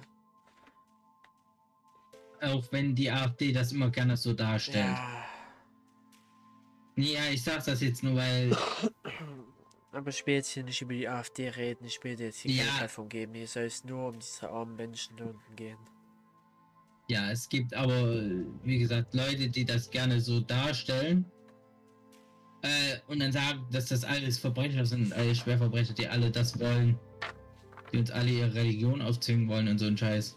Was gar nicht stimmt am Ende. Natürlich nicht, aber hm. durch manche Aussagen von Politikern von uns erscheint halt der Eindruck, dass wir in unserem Land uns an die Leute anpassen müssen. Oh. Äh, was ja, ich damit meine, ist halt, äh, dass manche Politiker der Meinung sind, dass wir zum Beispiel weniger Schwein, weniger Rind essen müssen. Wir als. Ja. Um nicht, oder wie sagt man, um nicht äh, die Muslime zu diskriminieren. Aber ich sage ein was, das würde die Muslime sowas von überhaupt nicht jucken, wenn wir Rindfleisch oder Schweinefleisch essen. Das würde mhm. nicht jucken. Weil die einfach nur froh sind, hier zu sein und hier Leben führen zu dürfen. Aber es wird halt wieder von vielen Leuten ne, diesen. Wir werden vor allem nächste Woche mhm. darüber sprechen, äh, in zwei Wochen meine ich, über Politik und alles. Ist alles nicht einfach. Aber ja, manchmal. Ist Erzähl erstmal fertig, okay? Manchmal kann ich die Leute verstehen, die die AfD wählen, wenn sie manchmal Sachen hören oder Interviews von Leuten, zum Beispiel von den Grünen oder Linken und so weiter, die teilweise eben so abstrus sind, weil sie versuchen, uns Deutschen die Gewohnheiten der Muslime aufzuzwingen. In manchen Interviews. Und dass das manche Leute nerven kann, verstehe ich. Aber jetzt meine Meinung, ohne der AfD jetzt nahe treten zu wollen, für mich ist die AfD keine Alternative. Also für mich. Mhm. Ob sie für euch ist, das werden wir nächste Woche feststellen, wenn wir über die Wahlprogramme reden, aber darum soll es eben heute nicht gehen. Ja.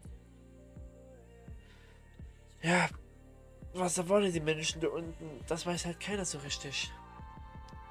Ja, das können wir auch hier nicht predikten, aber wir können hier uns mal überlegen, äh, wie findest du, sollte es jetzt weitergehen?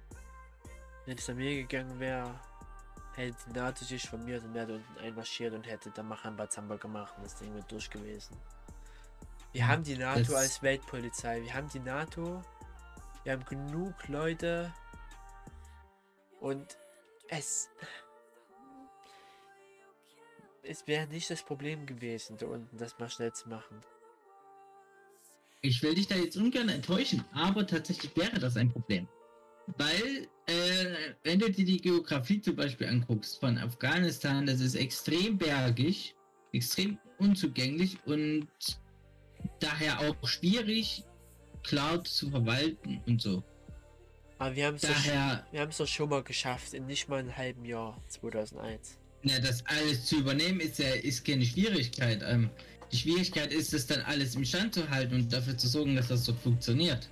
Das ist die Schwierigkeit. Und da was vernünftig aufzubauen, weil einfach die Infrastruktur fehlt, weil du die auch nicht so leicht aufbauen kannst. Aber Durch halt zum Beispiel sowas wie das unebene Terrain.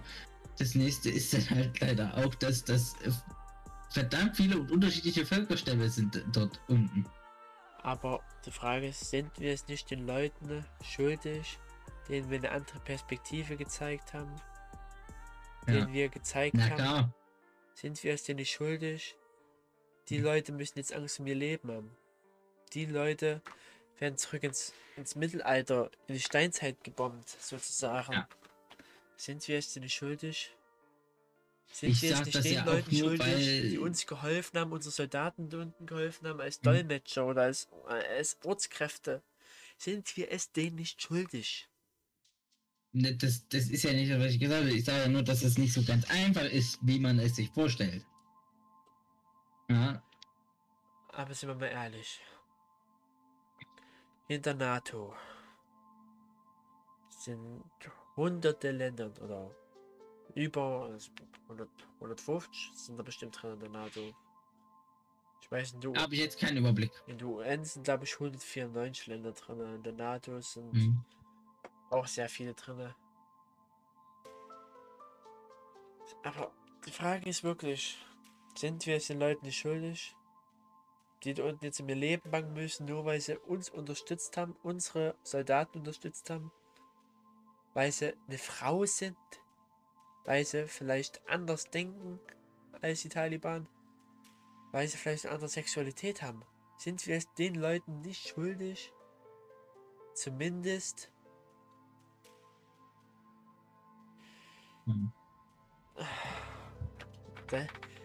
Jeder kann seine Meinung haben. Vielleicht habt ihr auch andere Meinungen als ich. Vollkommen, vollkommen legitim. Ihr könnt es auch gerne auf Instagram anschreiben. Link in der Beschreibung verlinkt oder eine E-Mail schreiben. Wir sind gerne Oder auf bereit. Twitter jetzt neuerdings. Stimmt, wir sind jetzt auf Twitter. Es ist alles in der Beschreibung verlinkt. Und wir, wir, sind, wir sind gern bereit, mit euch mal eine Diskussion zu führen oder ein Gespräch zu führen. Falls ihr eine andere Meinung habt. Das ist eben unsere Meinung Mhm. und unsere Herzens Herzensangelegenheit in dem Punkt. Ja. Ja, Also ich, ich sag jetzt mal einfach so, ich finde, dass wir die, die zumindest unseren Soldaten geholfen haben, unsere Leuten, dass wir die einfach mal herholen. Ganz unbürokratisch denen auch mal die Staatsbürgerschaft anerkennen. Ich meine, die Leute haben für uns den Kopf da unten hingehalten. Da werden wir doch wohl das tun können. erstens das und zweitens. Aber was machen wir mit den anderen? Was machen wir mit Frauen? Keine ist jetzt Frau ist uns sicher. Keine Frau ist uns sicher. Kein Mensch, der eine andere Sexualität hat, ist da unten sicher. Keiner. Aber die nächste Sache ist, wenn du dort wieder einmarschieren willst, musst du auch schon vorher dir jetzt was überlegen. Wie bauen wir da unten den Staat auf vernünftig? Das ist nämlich die Schwierigkeit, das ist nämlich das, wo wir jetzt versagt haben.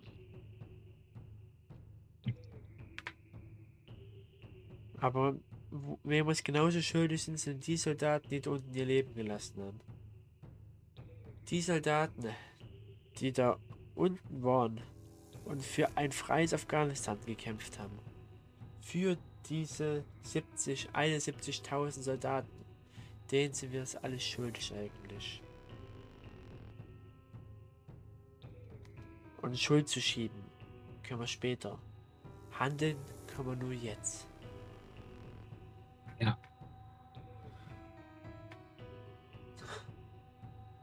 So, es ist jetzt natürlich, wir sind jetzt nicht in der Regierung, wir sind nicht diejenigen, die jetzt dafür verantwortlich sind, dass das alles funktioniert. Wir sind nur Leute, die einen Podcast aufnehmen. Daher, Aber wir sind Leute mit Charisma. Wir sind welche, die nicht tatenlos zusehen wollen. ja, Wir sind das Volk. Im Übertragen. ja, also wir sind nicht das Volk. Wir sind nur ein Podcast und wenn genügend Leute zuhören, und die dann unsere Meinung teilen, dann wird das zum Volk. Aber Aber wir sind Teil des Volkes. wir sind Teil des Volkes. Okay, gut. Das, ich finde immer diese Aussage, wir sind das Volk, ist, ist immer so eine ganz wackelige Aussage. Na gut, 1989 war der Spruch schon gut. Na, Ja, aber hatten vor allen. Dingen in der heutigen Zeit, wenn, wenn ich äh, mehr, also wenn, wenn du nicht 50% oder mehr Leute hinter dir hast, ist diese Aussage nicht wert. Ja gut, äh, wir beenden erstmal dieses Hauptthema hier, Ja. weil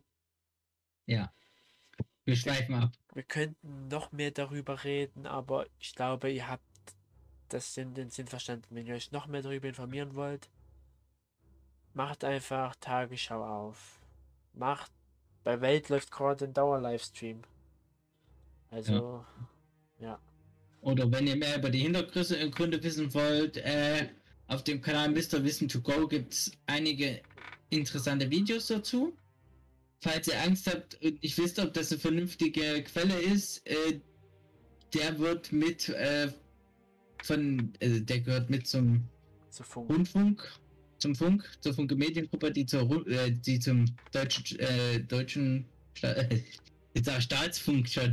Nee, zu, äh, zum deutschen ähm, ja, Zum öffentlichen Medien gehört. zu, den öffentlichen rechtlichen mitgehört, ja. Also wie der ARD, ZDF und so weiter, die eben vom Staat Genau, finanziert äh, werden. Bei YouTube lässt sich das einfach erkennen, wenn da irgendwo Funke Mediengruppe steht oder, oder was anderes. Oder wenn die schon spezifisch sagen, dass sie von der ARD sind, wie zum Beispiel hier ähm, Valulis. Das mal ein Beispiel. Oder Extra 3 gehört dazu. Ja, die sind natürlich ein Fernsehsender, die ihre Sachen. Ich rede ja jetzt von YouTube-Kanälen. Spezifisch. Ja, da gibt es auch zum Beispiel MyLabs, von der man zum Beispiel auch Zum sehr viel Beispiel. Informationen haben muss, um das Thema Cannabis ging damals. Ja. Und ja. Ja gut, äh, kommen wir mal zu Neues aus der Welt. Da Ja. haben wir ja, ein paar, wieder ein paar kleine Nachrichten. Natürlich, wir haben nicht alles, wenn wir über alles reden würden, würden wir zu nichts kommen. Die Nachrichten waren ja auch in den letzten zwei Wochen von Afghanistan dominiert gewesen, weil es da wirklich jeden Tag, alle paar Stunden Neues gab. Aber wir haben trotzdem ein paar kleinere Nachrichten zusammengetragen. Wir haben, wie gesagt, nicht alles, sondern ein paar kleinere. Wie zum Beispiel äh, Neuseeland. Die haben einen Lockdown ausgerufen. Das Kurios daran ist, äh, bei, bei uns hatten wir ja damals den zweiten Lockdown gemacht, wo wir so um die 20.000 bis 30.000 Neuinfektionen pro Tag hatten. Neuseeland macht das jetzt äh, nach einem einzigen Covid-Fall. Also die Premierministerin von Neuseeland, Orderin, hat einen landesweiten Lockdown fängt, also, dr- also drei Tage landesweiten Lockdown. Also in den drei Tagen sollen die Menschen zu Hause bleiben und Kontakt vermeiden. Ja, es ist halt äh, ein bisschen witzig, finde ich. Aber auch gleichzeitig wieder traurig. Ähm, Also Schulen sind, Schulen, Ämter und alles bis auf lebenswichtige Dienste und Geschäfte ist geschlossen. Ob man das wegen einem Fall machen muss, weiß ich nicht. Ist Das für mich ein ist, bisschen äh. Das ist die Zero Covid, äh, Zero Covid die glaube ich auch China verfolgt, oder? Kann das sein? Kann sein, ja. Da kommen wir nämlich, glaube ich, auch gleich zur nächsten News, oder? Ja. Äh, das habt ihr wahrscheinlich gehört. China hat einen ganzen Containerhafen geschlossen. Ähm, einfach aus dem äh, Grund, weil dort ein Corona-Fall aufgetreten ist. Deswegen gab es jetzt auch weltweit äh, Verschiffungsprobleme, äh, weil halt oder also zumindest Ressourcenprobleme und sowas, weil halt geschlossen. Wenn wir gerade bei Ja. China sind. Hm. Äh, in China gab es ja lange Zeit äh, eine gewisse Ein-Kind-Politik. Für die Leute, die es nicht wissen, ist, eine Familie darf nur ein Kind bekommen. Wieso wurde das damals Durfte. gemacht? Weil die Chinesen einfach zu viele waren. So kann man es eigentlich ganz gut sagen. Wir waren überbevölkert. waren überbevölkert. Und um diese Population zu stoppen, hat man den Leuten erlaubt, ein Kind zu bekommen. Wenn man sich daran nicht gehalten hat, wurde man teilweise verstoßen, teilweise hat man Ärger vom Staat gekommen, teilweise wurde das Kind seelischen und körperlichen Schäden zugefügt. Also es war kein schönes Leben. Auch für die Familie nicht. Mhm. Problem an der Sache war damals bei der Ein-Kind-Politik, äh, bei, einem, bei Einzelkindern kann es teilweise vorkommen, dass sie so Komplexe entwickeln, so Prinzkomplexe, so Königskomplexe. Sie sind das Kind, sie sind der, der die, das, die Familie aufrechterhalten wird, die Familiengattung, bla bla bla bla. Mhm. Und sind damals äh, so ein bisschen, wie sagt man, äh, äh, wie, wie, nennt man das nochmal, äh, arrogant. Ja. Und ja. Deswegen kam dann irgendwann die Zwei-Kind-Politik. Bei zwei Kindern, ja. Und mittlerweile sind wir jetzt so weit, weil China eine Überalterung bevorsteht. Das heißt, dass wie in Deutschland zu viele alte Leute, zu wenig junge Leute hat, dürfen die Leute jetzt sogar ein drittes Kind bekommen. Das hat zumindest die KP beschlossen, die kommunistische Partei des Landes. Und ja, bin ich mal gespannt. Ja. Um jetzt mal überzuleiten vom Thema Kinder, äh, weil die CDU-Frauen-Fraktion, also die Frauenunion, will ähm, das Verbot von Prostitution hier in Deutschland ausweiten. Äh, darf ja? ich das nochmal ganz äh, kurz? Äh, bisschen darf, sogar zu ganz verbieten. Darf ich nochmal ganz kurz was Hm. einwerfen? Weil ich habe hier nochmal kurz stehen, also wer sich nicht an diese Ein-Kind-Politik aus den 80er, 90er Jahren gehalten hat, musste mit Geldstrafen oder Verlust des Jobs rechnen. Äh, es kann zu einer Abtreibung erzwungen werden. Und weil Eltern eben lieber Söhne haben wollten, wurden manchmal eben die weiblichen Babys getötet. Ja. Und 2015 wurden eben die Regel gelockert und dann durften Paare zwei Kinder bekommen. So, und jetzt wieder zurück zu dir. Ja, also laut der Frauenunion soll als erstes erstmal äh, der äh, in einem ersten Schritt sollte der Sexkauf von Schwangeren und Frauen unter 21 verboten und die Bestrafung der Freier erweitert werden. Wer nicht weiß, was Freier sind, Freier ist halt die männliche Variante von einer Prostituierten. So, Annette Wittmann, Mautz. Okay, das ist jetzt. Warte, warte, warte. Äh, Ja, Freier? die heißt äh, Freier. Sind die männliche Version von Prostituierten. bist du sicher? Ich habe gesagt, der Freier ist eher der, der, der, der die Prostituierten äh, anstellt. Der Freier. Äh, also das muss ich. Ich war immer der Meinung, das ist so. Weil ich habe das, äh. Ja. Wir wollen ja auch keine Fake News verbreiten. Deswegen. So, guck mal einfach. Freier. Jemand, der um ein Mädchenfreiheit bewerbt. Kunde einer Prostituierten Ah. oder einer oder eines Strichjungen. Hey, gut. Also das ist der Kunde immer, der Freier. Anscheinend. Gibt jetzt auch Sinn, ja, ja. Gut. Da war das ja komisch, was ich da wusste. Okay. Okay, so. Die wollen das auf jeden Fall ähm, verbieten. Ja? Was nochmal so. Prostitution. Generell. Das waren ja jetzt nur die ersten Schritte, die sie gehen wollen. Wir wollen das sogar bis hin zu ganz verbieten. Wobei. Selbst äh, die ist so hier, äh, die Frage sei so laut wird bei Maus gegenüber dem Re Redaktionsnetzwerk Deutschland, ob der Staat die Würde der Frau und ihre Intimsten zur legalen Ware machen dürfe. Okay. Also ich sage jetzt einfach mal so, das ist natürlich immer Entscheidung der Person selber und es gibt halt Frauen, die das gerne machen. Also, Schrägstrich auch Männer. Richtung. Zum, Ja? zum ersten würde ich sagen, Prostitution ist eben das älteste Gewerbe der Menschheit. Das ist Ja, einfach so. Die, Mit. Es gab schon bei den Neandertalern und bla bla bla bei den ersten Mhm. Menschen mit. Und zweitens, bei so welchen Sachen mit, wo jemand gezwungen wird und sowas, dann verstehe ich das völlig klar. Ja, der ist ja auch verboten in Deutschland. Zwangsprostitution. Ja, aber wenn eine Frau das will und sagt, hier, ich verdiene mir jetzt nochmal 2.000, 3.000 pro Monat mehr. Eben durch sowas und ich habe kein Problem mit Nacktheit und mit Sex und mit Ja. sowas.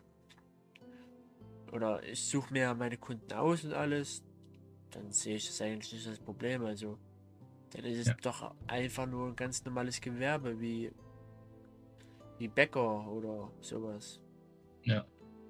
Also, finde ich dumm. Und wenn wir jetzt gerade dabei sind, äh, das hat man eigentlich, denke ich, mitgekriegt, das war groß in den Medien. Äh, die Plattform OnlyFans, für Leute, die jetzt nicht wissen, was das ist, das ist eigentlich eine Plattform, auf der du äh, gegen einen Geldbetrag äh, besondere Video- und Bilder dir kaufen kannst von anderen Menschen. Ja. Äh, wollte die äh, pornografischen Inhalte auf ihrer Plattform sperren und löschen.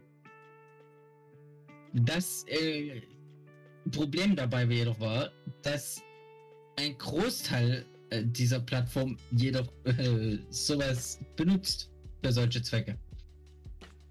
Ja. Und das äh, mussten die dann selber merken, denn das gab einen massiven, nicht nur einen massiven Crash in der Börse für diese Plattform, ähm, sondern auch sehr viel negative Kritik. Doch sie sind jetzt zurückgerudert, soweit ich weiß, und haben gesagt, äh, dass sie das doch nicht machen. Ja, dann meine nächste News ist, dass die belgische, das belgische 19-jährige Mädchen Sarah Rutherford jetzt einen dreimonatigen Flug mit ihrem Ultraleichtflugzeug starten möchte. Und zwar möchte sie, wenn alles nach Plan läuft, nach drei Monaten einen Weltrekord haben, eben in einem Soloflug um die Erde. Und zwar hat sie aus Belgien ihren Flug um die Erde gestartet, als diese belgisch-britische Pilotin hob also gestern mit ihrem Ultraleichtflugzeug ab und wird eben rund 30, äh, rund drei Monate unterwegs sein mit ungefähr 90 Stops um den Planeten. Und damit kann sie, äh, wenn alles glatt geht, schafft sie halt fünf Kontinente mit 52 Ländern. Und damit können sie den Rekord der Amerikanerin Chates Weitz brechen, die 2017 mit 30 Jahren diesen Rekord aufgestellt hatte. Ja. Bin ich mal gespannt. Um jetzt mal über was anderes zu berichten. Ähm, äh, das bezieht sich wieder auf China. Die Geschichte an sich ist eigentlich schon fast eine witzige Geschichte, ja? möchte man meinen. Denn ähm, in China hat sich ein Polizist ähm, äh, während seiner Feierabendzeit äh, in ein Internetcafé gesetzt, um dort eine Runde LOL zu spielen, also League of Legends. Ja. So nach einer gewissen Zeit wurde dann ähm, verkündet über die Lautsprecher dort, dass gerade ein äh, richtiger Profi oder richtig krasser League of Legends Spieler ähm, im Café ist und dass der gerade spielt. Es sind natürlich alle hin, um zu gucken, wer das ist und äh, wie der spielt. Und dann hat sich für den Polizisten herausgestellt, äh, hat der Polizist festgestellt, dass dieser Profispieler ein steckbrieflich gesuchter Verbrecher war. Der hat ihn natürlich dort vor Ort festgenommen. Das ist äh, so eine Sache, die kann man schon eigentlich fast oder äh, ja, witzig verbuchen, wenn da nicht die Folgen daraus äh, wären. Denn die Folgen jetzt daraus sind, dass in China unter anderem, also das League of Legends für, äh, ich hätte hier total durcheinander. Nein, äh, China hatte nämlich schon vorher eine äh, Anti-Videospiel-Politik. Äh, ja, also die waren nicht sehr pro Videospieler. Ja, und das hat natürlich die ganze Sache noch ein bisschen verschärft. Und als Folge daraus hat League of Legends, also das Spiel, also die Spielmacher haben sich entschieden, dass in China jetzt nur noch der äh, Zugang äh, zwei Stunden pro Tag ist. Ja, also du kannst nur noch zwei Stunden am Tag dort in China League of Legends spielen. Ist ja. halt einfach dumm sowas. Und China ist tatsächlich dabei auch ein, einer der größten Märkte gewesen für League of Legends. Ja, das ist natürlich sehr schade. Was man sagen muss ist, natürlich, äh, Gaming kann auch eine Sucht sein, wenn man es zu viel, zu lange macht. Und kann auch Familien zerstören, keine Frage. Ja. Aber ich sag mal so, es ist halt ein Interessensfeld, was immer mehr an Fort gewinnt für die heutige Jugend. Ja. Wo man auch eben andere, also viele denken ja, dass, durch, dass man durch Gaming dumm wird und viereckige Augen, Augen werden schlechter und bla bla bla. Mhm. Aber du förderst halt andere Talente, sei es die Reaktion, sei es die Kreativität. Ja. Die nächste Sache ist, was viele nicht so sehen, ist, dass, äh, also, dass Spieler sogar richtig Kunst sein kann. Ja. ja. Äh, es gibt viele Spieler, die wirklich wahre, also wahre Kunstwerke sind. Ja. Es ist ohne Mist. Und es gibt auch viele Videospiele, die sich mit realen und ernsten Themen beschäftigen. Zum Beispiel das Spiel äh, Detroit Become Human. Was für mich immer noch eines der besten und emotionalsten Spiele ist mit. Ja, das beschäftigt sich mit einem äh, mit einem realen Problem. Was wahrscheinlich ja. irgendwann auf uns mal zukommen wird, in einer weiten, weiten ja. Zukunft. So weit ist sie gar nicht, Flori. Da muss ich dich enttäuschen. Das ist ziemlich nah dass wir KIs kriegen und sowas. Also wie gesagt, im Spiel geht es darum, dass Androiden, also Roboter mit einer mhm. künstlichen Intelligenz, von der ja, Menschheit Menschen. sozusagen versklavt werden und irgendwann diese Roboter oder Androiden aus ihrer Programmierung entfliehen und ein eigenes Bewusstsein entwickeln und selbst fühlen lernen, lieben lernen mhm. und einfach nur leben wollen. Und ja. Ja. Aber jetzt nicht davon, weil, also ja. Ja. Äh, wer, das, wer, wer da mehr wissen will, der soll sich Let's Plays anschauen oder wer lieber die Untersp äh, wer noch viel besser sein will, der soll sich das Spiel holen und selber spielen. Ja, weil wir so. gerade äh, ernsteres Thema haben, habe ich jetzt noch. Im letzten Podcast haben wir über dieses schwere Erdbeben in Haiti berichtet. Da ist dann das Update, also die Zahl der Toten ist mittlerweile auf fast 1200 gestiegen. Und 300 Menschen gelten noch als verletzt. Die Zahl der Verletzten ist mittlerweile bei 12.300 angelangt. Und ja, also das war eben ein Erdbeben mit einer Stärke von 7,2 im Südwesten von Haiti. Mehr als 37.000 Häuser sind dabei zerstört worden oder beschädigt. 30.000 Familien haben kein Dach mehr über dem Kopf, also es ist eine Katastrophe. Und wie ich ja schon im letzten Podcast sagte, ist nicht das erste Mal. 2010 gab es ja dieses unglaublich schwere Erdbeben mit dem Tsunami noch und so weiter. Also dieses Land bekommt keine Ruhe rein. Auch durch politische Skandale, durch Mafias und alles Mögliche. Apropos Skandale, welches Land in Europa ist für immer Skandale gut? Ja, Weißrussland. Ja. Und zwar gehen wir da noch kurz auf Olympia ein. Äh, bei Olympia, da gab es eine Leichtathletikin von Weißrussland. Und zwar die Sprinterin Timanovs, nee, Timanovskaya. Und ja, diese Spielerin äh, wurde offenbar gegen ihren Willen von den Olympischen Spielen in Tokio nach Belarus oder denn gebracht werden. Das konnte verhindert werden, weil sie sich eben an die an die an die Olympischen Spiele, also an die OEC oder wie sie es nennen, gewendet hat und an eben die Verantwortlichen aus Tokio. Dann konnte das eben Gott sei Dank verhindert werden. Und ist äh, seitdem eben in Polen als Asylsuchende und ja. Sie bemüht sich gerade darum, die polnische Staatsangehörigkeit zu bekommen, um eben wieder Sport zu machen. Das dauert eigentlich drei Jahre. Aber äh, es kann sein, dass es auch schneller geht, weil es eben ein Sonderfall ist. Ja. Mhm, ja.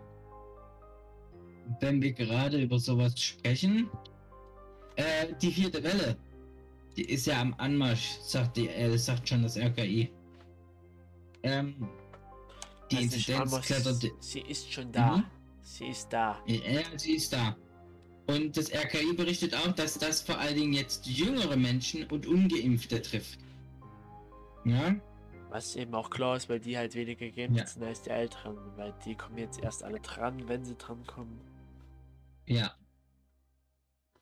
So, das ist berichtet das RKI. Ja. So, wenn wir gerade in Deutschland sind, kann ich noch mal ein paar erfreuliche Nachrichten bringen. Denn Sachsen bestellt zum neuen Schuljahr äh, hier sicher gerade 1184 Lehrer neu ein. Ja? Ähm, das denke ich ist gut, ne? Wir hatten ja letztens erst das Gespräch mit äh, dem Herrn Müller. Und wir wissen ja, dass hier in Sachsen Lehrermangel herrscht. Das ist Genauso doch gut. wie im Rest von Deutschland. Ja, aber nicht so krass wie hier in Sachsen, denke ich. Weil Was- hier in Sachsen gehen ja die Lehrer hauptsächlich auch aktiv weg, weil, ähm, weil die Bezahlung vorher so unattraktiv war hier und Also die gesagt, Aussichten. Wenn ihr es genauer wissen wollt, hört euch einfach den Podcast an. Der Ja. heißt Lehrer sein in Deutschland. Kam am Mhm. 1. August raus. Da hatten wir ein fast zweistündiges Interview mit dem Deutsch-Geschichtslehrer unserer alten Schule, Herr Müller. Und ja, Und natürlich ist das jetzt, der, hier in Sachsen werden sie verbeamtet, das lockt natürlich Leute an. So, was haben wir noch? dann ich habe jetzt noch. Äh, machen wir mal kurz zum Sport über. Und zwar auch für die Leute, die sich nicht mit Fußball auskennen. Der Name kennt jeder. Auch seine Abkürzung kennt jeder. CR7. Cristiano Ronaldo. Den kennst du ja definitiv auch, oder? Hab ich schon mal gehört, ja. Er ist eben einer der größten Fußballspieler unserer heutigen Zeit. Der mittlerweile 36-Jährige hat den Verein gewechselt oder wechselt heute den Verein. Und zwar ist er vom italienischen äh, Rekordmeister Juventus Turin zum englischen Rekordmeister gewechselt. Und zwar zu Manchester United. Da, wo er in seiner Karriere so ganz groß wurde, ist er wieder da. Nach zwölf Jahren Abstinenz. Ja, es ist ein kleines Fußballer-Märchen, romantisch. Deswegen, ja. Er hat Ja. eben in seiner Zeit bei Manchester United 118 Tore in 292 Spielen geschossen, also, ja. Das nur mal kurz dazu. Hast du noch Nachrichten? Ja, wenn wir einmal gerade bei Sport sind, ähm, äh, der Name Muhammad Ali dürfte ja eigentlich ein Begriff sein bei den meisten. Es ist einer der weltberühmtesten Boxer gewesen. Ähm, und nun ist sein Enkel, äh, versucht sein Enkel in die Fußstapfen von ihm zu treten. Ja? Hat auch schon seinen ersten Boxkampf äh, sehr beeindruckend gewonnen. Nämlich in der ersten Runde innerhalb 70 Sekunden hat er seinen Gegner, Jordan äh, Weeks, äh, K.O. geschlagen und somit das direkt für sich entschieden, das Match. Ja, das äh, einfach mal Respekt an den Jungen. Definitiv. Und viel Glück bei seiner Karriere, definitiv. Genau. Wie Palpatine sagen würde, we will watch your career, äh, career with great interest. Gut, damit sind wir aus Neuen aus der Welt fertig, oder hast du noch was? Ne, ich denke, das war's. Dann kommen wir mal zu den Zuschauerfragen. Die erste Frage ist, was aus deinem Leben würdest du gerne vergessen?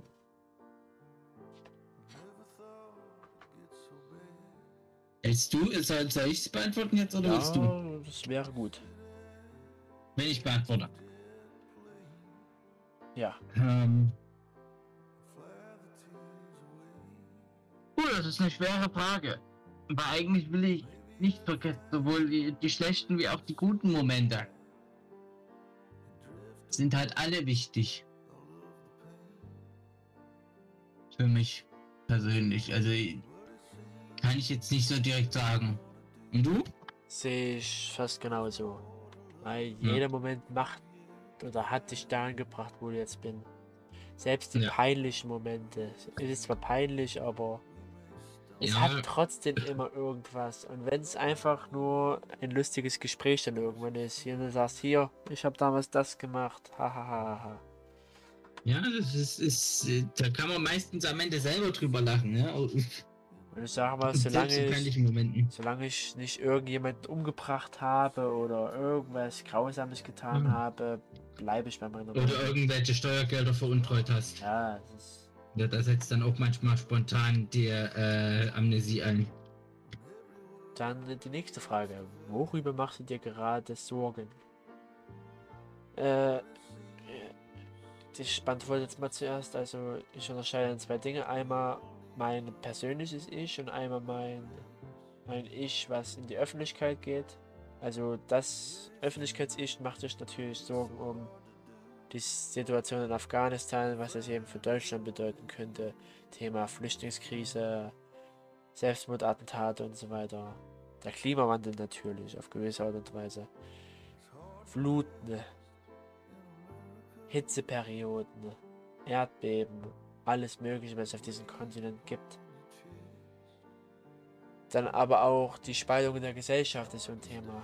Bei mir privat ist es gerade eher familiär bedingt, was ich mir Sorgen mache in mancherlei Hinsicht. Aber dazu will ich jetzt nicht näher ins Detail eingehen, aber Mhm. das ist so das. Wie sieht's bei dir aus? Ja, also ich muss sagen, Sorgen und schon fast Angst habe ich über das, was demnächst als politisch geschehen wird, weil du musst dir überlegen, durch das, was gerade in Afghanistan passiert, die Folge daraus wird sein, dass es wieder eine mega Flüchtlingswelle gibt. Und wie sich das dann auf Deutschland und auf die Politik auswirkt, und äh, es macht mir gerade Sorgen. Ja. Und vor allem, dass, wenn ich mir angucke, wie viele Leute bereit sind, äh, solche extremen Sachen zu machen oder auch extrem zu wählen und extreme Aussagen zu treffen, ist, macht mir halt ähm, Sorgen mit. Ja, also du musst dir einfach nur mal angucken, was die Querdenker alles bereit sind zu machen. Jetzt jetzt mal einfach als Beispiel. Verstehe. Das ist schon, ja, das ist, ist auf der einen Seite, das sind einfach das, was mir gerade mehr Sorgen macht, weil ich meine, Afghanistan, das ist jetzt hin, das können wir vorerst nicht ändern. Und Was heißt vorerst, wir können wir jetzt nicht mehr ändern, das ist äh, durch, jetzt können wir nur gucken, wie wir mit den Folgen klarkommen. Ja. Und das ist halt das, was mir Sorgen macht, die, die großen Folgen, die jetzt daraus kommen für uns. Äh, was ist deine Mhm. persönliche Meinung zu Assi TV? Unnötig, ich weiß gar nicht, wieso das produziert wird. Also ich und David haben ja eine extra Folge gemacht, eben zu RTL Mhm. und Sat1, die eben Hauptableger von solchen Serien sind. Und haben da nochmal im Detail unsere Meinungen bzw. den Aufbau dieser Serien beschrieben. Könnt ihr euch ganz anhören. Die Folge heißt Hm. Äh, ekelhaft. Wie heißt die nochmal? Ekelhaft Abschaum, äh, RTL. Ekelhaft abstoßend ist gleich RTL in Sat 1, so weißt du. Genau. Damals nochmal ausführlich beschrieben. Also, ich verstehe, wieso man schaut, weil es eben alternative Szenarien sind, von denen man denkt, sie werden nie bei dir passieren und so weiter. Und eben auch dieses Hals, Maul auf die Fresse und sowas. Verstehe ich schon, dass man sich sowas anguckt. Ich hab's. Ich, ich wollte lügen, wenn ich sage, ich habe noch nie so eine Folge gesehen. Natürlich habe ich schon ein paar Folgen davon gesehen. Aber ja, ich brauche es jetzt nicht. Nächste Frage, was macht dir Schmetterlinge im Bauch? Achterbahn fahren, eindeutig. Ja, es heißt immer, wenn man verliebt ist, hat man Schmetterlinge im Bauch. Ich habe keine Freundin, also dahingehend kann ich sowas nicht bestätigen. Hm. Aber beim Achterbahnfahren, dieses Kribbelgefühl, das ist nice. Oder bei sowas, wenn man mal, eben dieser Moment, wenn man mal kurz schwerelos ist, das ist so einer der geilsten Momente. Das Ja, ist, wenn, Da- ja, ja. das ist für mich so ein Schmetterling im Bauch, dieses Kribbeln. Ja, Es ist so das, was ich so überhaupt nicht mag, wenn die G-Kräfte einfach plötzlich beginnen auf dich einzuwirken. Das finde ich so, so total unschön. Äh, nee, deswegen fahre ich auch nicht Achterbahn. Und ich habe bis jetzt nur einmal diese freie, äh, freie Fallsache gemacht. Das ist, äh, nee, das ist nicht für mich. Ganz ehrlich. ja aber sonst kann ich die Frage nicht Mhm. weiter beantworten. Ne? Ja, ich auch nicht so unbedingt. Dann, wie kann man eine Freundin in einer schweren Zeit unterstützen? Ich denke, ganz, also, fang du zuerst an zu beantworten, ich habe letztens zuerst beantwortet. Ja. Wie, kommt auf die schwere Zeit, also erstmal grundlegend auf die schwere Zeit drauf an, ja. Und auf die Krise. Aber sonst denke ich halt, Dasein natürlich jetzt nicht übertrieben, ähm, also nicht übertreiben, aber halt Dasein unterstützen. Sowohl in Taten, immer besser in Taten. Ja. Und auch wirklich darauf achten, was sie sagt und wie sie sich verhält und wie sie Körpersprache nutzt. Ja. Das unterschätzen, glaube ich, immer viele, wie, wie sehr körpersprachlich das manchmal ist. Gestik und Mimik, Äh, einfach drauf Gestik und Mimik und, und auch auf die Art und Weise, wie äh, Personen das sagen. Äh, sehe ich sehr ähnlich als, äh, sehe ich sehr ähnlich wie du. Mhm. Äh, also wie gesagt, für die Person da sein, aber nicht penetrant. Ja. Und vor allem reden, viel reden und vor allem, was eine Gabe ist, die leider nicht viele haben, zuhören. Zuhören, sich auf die Person einlassen und eben da sein und ein Gefühl vermitteln, dass man nicht alleine ist. Dass man das Gemüh, äh, dass man das Gefühl vermittelt, dass man für jemanden da ist. Und dann, wie gesagt, Mhm. das kommt auf die schwere Zeit an Mhm. sich an, ob es jetzt eine Trennung ist oder ob es jetzt vielleicht ein Todesfall ist. Ist halt Ja. unterschiedlich, wie man da reagiert, aber wichtig ist zu zeigen, dass man, dass man, äh, äh, wie sagt man, Dass man, dass man dass da die ist, dass man Person Ohr wertvoll, also dass die Person wertvoll für einen ist, dass man. Genau. und eben wie gesagt zuhören und da sein. Das ist so, dass man es am besten machen kann. Und das Wichtigste, was ihr immer braucht, ist Geduld. Ja. Ja. Und das auf beiden Seiten immer. dann das nächste. ist, Gibt es eine Sache, die du zurzeit voll vermisst? Gerade eher nicht. Während Corona hatte ich das öfters mal, dass ich zum Beispiel Fußball vermisst habe, nachdem ich fünf oder sechs Monate nicht da war oder Tischtennis oder sowas. Und einfach was mit meinen Freunden so richtig zu unternehmen, wie zum Beispiel Kino. Wo ich letztens im Kino war. Ich hab's hab einfach nur genossen, weil ich davor über ein Jahr nicht mehr da war. Also ich war ja gestern im Kino und davor das letzte Mal war, glaube ich, Februar 2020 gewesen, wo ich im Kino war. Deswegen so welche Momente. Aber zurzeit bin ich relativ glücklich. Deswegen ich vermisse nichts. Natürlich. fällt mir doch was ein. Also, manchmal erinnere, erinnere ich mich so an die alten Zeiten zurück. An so die Schulzeiten, wo alles so unbeschwert war. Oder die Zeit vor Corona. Aber ich weiß nicht, ob ich die wirklich. Also, ich vermisse manchmal diese Zeiten. Aber gleichzeitig wünsche ich mir das auch nicht zurück. Weil zum einen ist ein Remake nie so gut wie das Original. Und zum anderen, wenn ich es. Ja, vermissen. Okay, mach du weiter, bevor ich mich noch verrenne. Ja, ähm. Bei mir ist nur einlassen, das ist Schweden gerade. Das War, äh, ich war jetzt dort bestimmt schon Ewigkeiten nicht mehr gefühlt. Äh, das übersetzt sich in bestimmt äh, seit 2018 bestimmt nicht mehr. 2018, 2019, irgendwie so, da. Ne, 2018, definitiv 2018. Ja, Dann dem war richtig mal dort. sprechen dich Leute auf der Straße an und wenn ja, was sagen sie zu dir?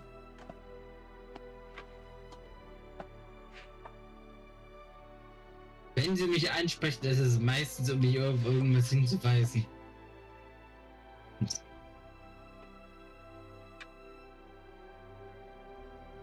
Und bei dir? Was hast du gesagt?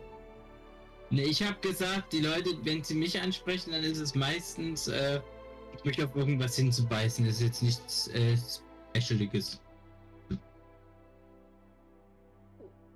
Verstehe, also Punkt 1, so berühmt sind wir beide noch nicht, dass wir auf der Straße Nee. angesprochen werden.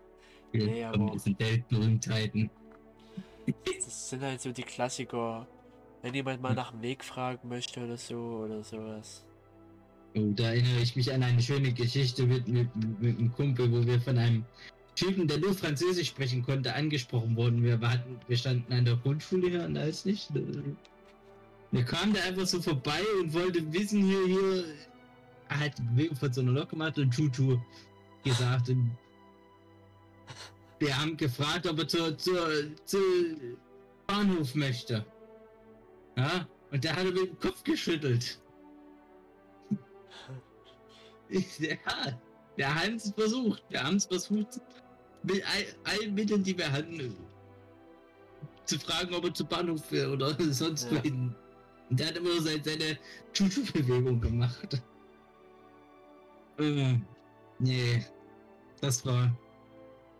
Das, meine äh, Freunde, nennt man Sprachbarriere.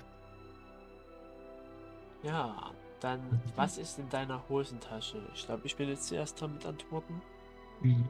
Äh, zurzeit, ich habe eine Jogginghose an, da sind Taschentücher drin. Ja, und das war's.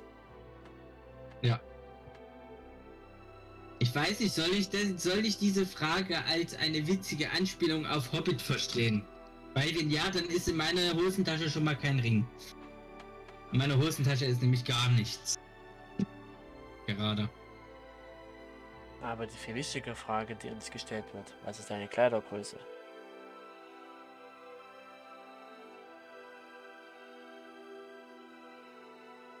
Da ich nicht so oft Sachen einkaufen gehe, weiß ich das gerade aktuell nicht. Ich habe auch so die meisten Sachen, die, die schon von irgendjemandem getragen wurden und die einfach an, weil die passen. Also, ich kann, ja nicht, ich kann jetzt nicht sagen, was meine Kleidergröße ist, bin ich ehrlich. Also Kleidergröße an sich, äh, dadurch, dass ich in den letzten anderthalb Jahren auch teilweise ein bisschen was abgenommen habe, ist es zurzeit tendiert zwischen der L und der XL in den meisten Sachen. Und Mhm. bei Hose habe ich keine Ahnung. Ich bin Da- ehrlich, ich gucke da auch nicht drauf, weil das für mich überhaupt gar keinen Wert hat. Ist ja einfach das an was passt. Äh, äh, man muss auch sagen, Kleidung fällt teilweise auch sehr, sehr unterschiedlich aus, aber das ist so meist ja. standardmäßige LXL, wenn ich mir was bestelle an Größen. Also zum Beispiel Merch oder sowas. Dann Alles. nächste Frage. Was kann man heißen Tagen machen? Äh, du bist, glaube ich, dran. Was kann man heißen Tagen machen? Was ich an heißen Tagen mache, kann ich gar nicht verraten. Ich liege in der Ecke und verreckert gefühlt. Äh, was man aber machen kann, äh, tatsächlich wissenschaftlich erwiesen, Tee trinken hilft. Generell warme Sachen trinken. Dass dein Körper nicht überhitzt. Weil wenn du was Heißes trinkst, so, äh, versucht dein Körper natürlich äh, dein, äh, dich, sich abzukühlen. Daher, also das wäre die wissenschaftliche Methode, daran zu gehen. Ansonsten äh, schattiges Plätzchen suchen, äh, ein Buch nehmen und lesen. Oder ein Comic, wenn ihr solche Leute seid. Und baden gehen, wenn ihr die Möglichkeit habt. Ja, ich wollte sagen, so die Standardaussage. Baden gehen, Ja. äh, Eis essen, Mhm.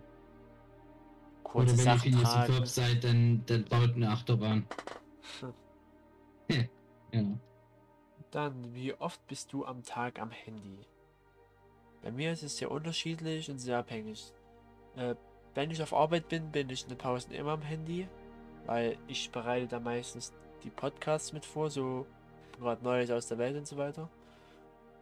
Und zu Hause bin ich relativ, wenn, wenn ich zu Hause bin, bin ich relativ wenig am Handy. Weil ich da viel am PC mache und alles, weil ich da auch sehr viel vorbereite, schneide auch für YouTube und so weiter bin ich da am Handy sehr wenig. Wenn ich unterwegs bin, ist es immer so, zum Beispiel Arzt, Wartezimmer oder so. Wenn ich warten muss, spiele ich oft am Handy oder schaue auf sozialen Medien nach und so weiter. Aber sonst relativ wenig. Wenn ich irgendwo unterwegs bin, mache ich mir Kopfhörer rein und höre Musik, aber so, so, so Screen Time habe ich eigentlich schon relativ wenig. Also ich kann sagen, dass es bei mir heute unter einer Minute war. Also generell, äh, der, in der letzt, äh, die letzte Woche wird bei mir unter 18 Stunden angezeigt. 18 Stunden und 20 Minuten. War ich also aktiv am Handy. Habe was gemacht. Ja. Aber die viel wichtigere Frage ist, was würdest du in einem Gefängnis machen, wenn du dort für mehrere Jahre sein müsstest? Aufpassen, dass ich die Seife nicht fallen lasse. Ah, das ist ein ganz schlechten Ja, Witz gebracht. Ja, ganz schlecht, nee. In der Regel haben Gefängnisse solche, solche Weiterbildungsmöglichkeiten für Leute. Ja, damit kann man Strafmaß abbauen und sowas und das, da würde ich mich halt dann hin orientieren. Weiterbilden, Bücher lesen, was man halt machen kann. Äh, sehe ich auch wieder ähnlich, erstaunlicherweise. Definitiv, es kommt darauf an, wenn ich im Knast bin. Das ist die Frage, habe ich da eine andere Laufbahn als jetzt eingeschlagen? Also so, so, so Drogendealer-mäßig, so Einbrechermäßig. Dann würde ich versuchen, mein Leben in den. Griff zu bekommen, also eine ordentliche Ausbildung zu machen, mir Bildung anzueignen und so weiter.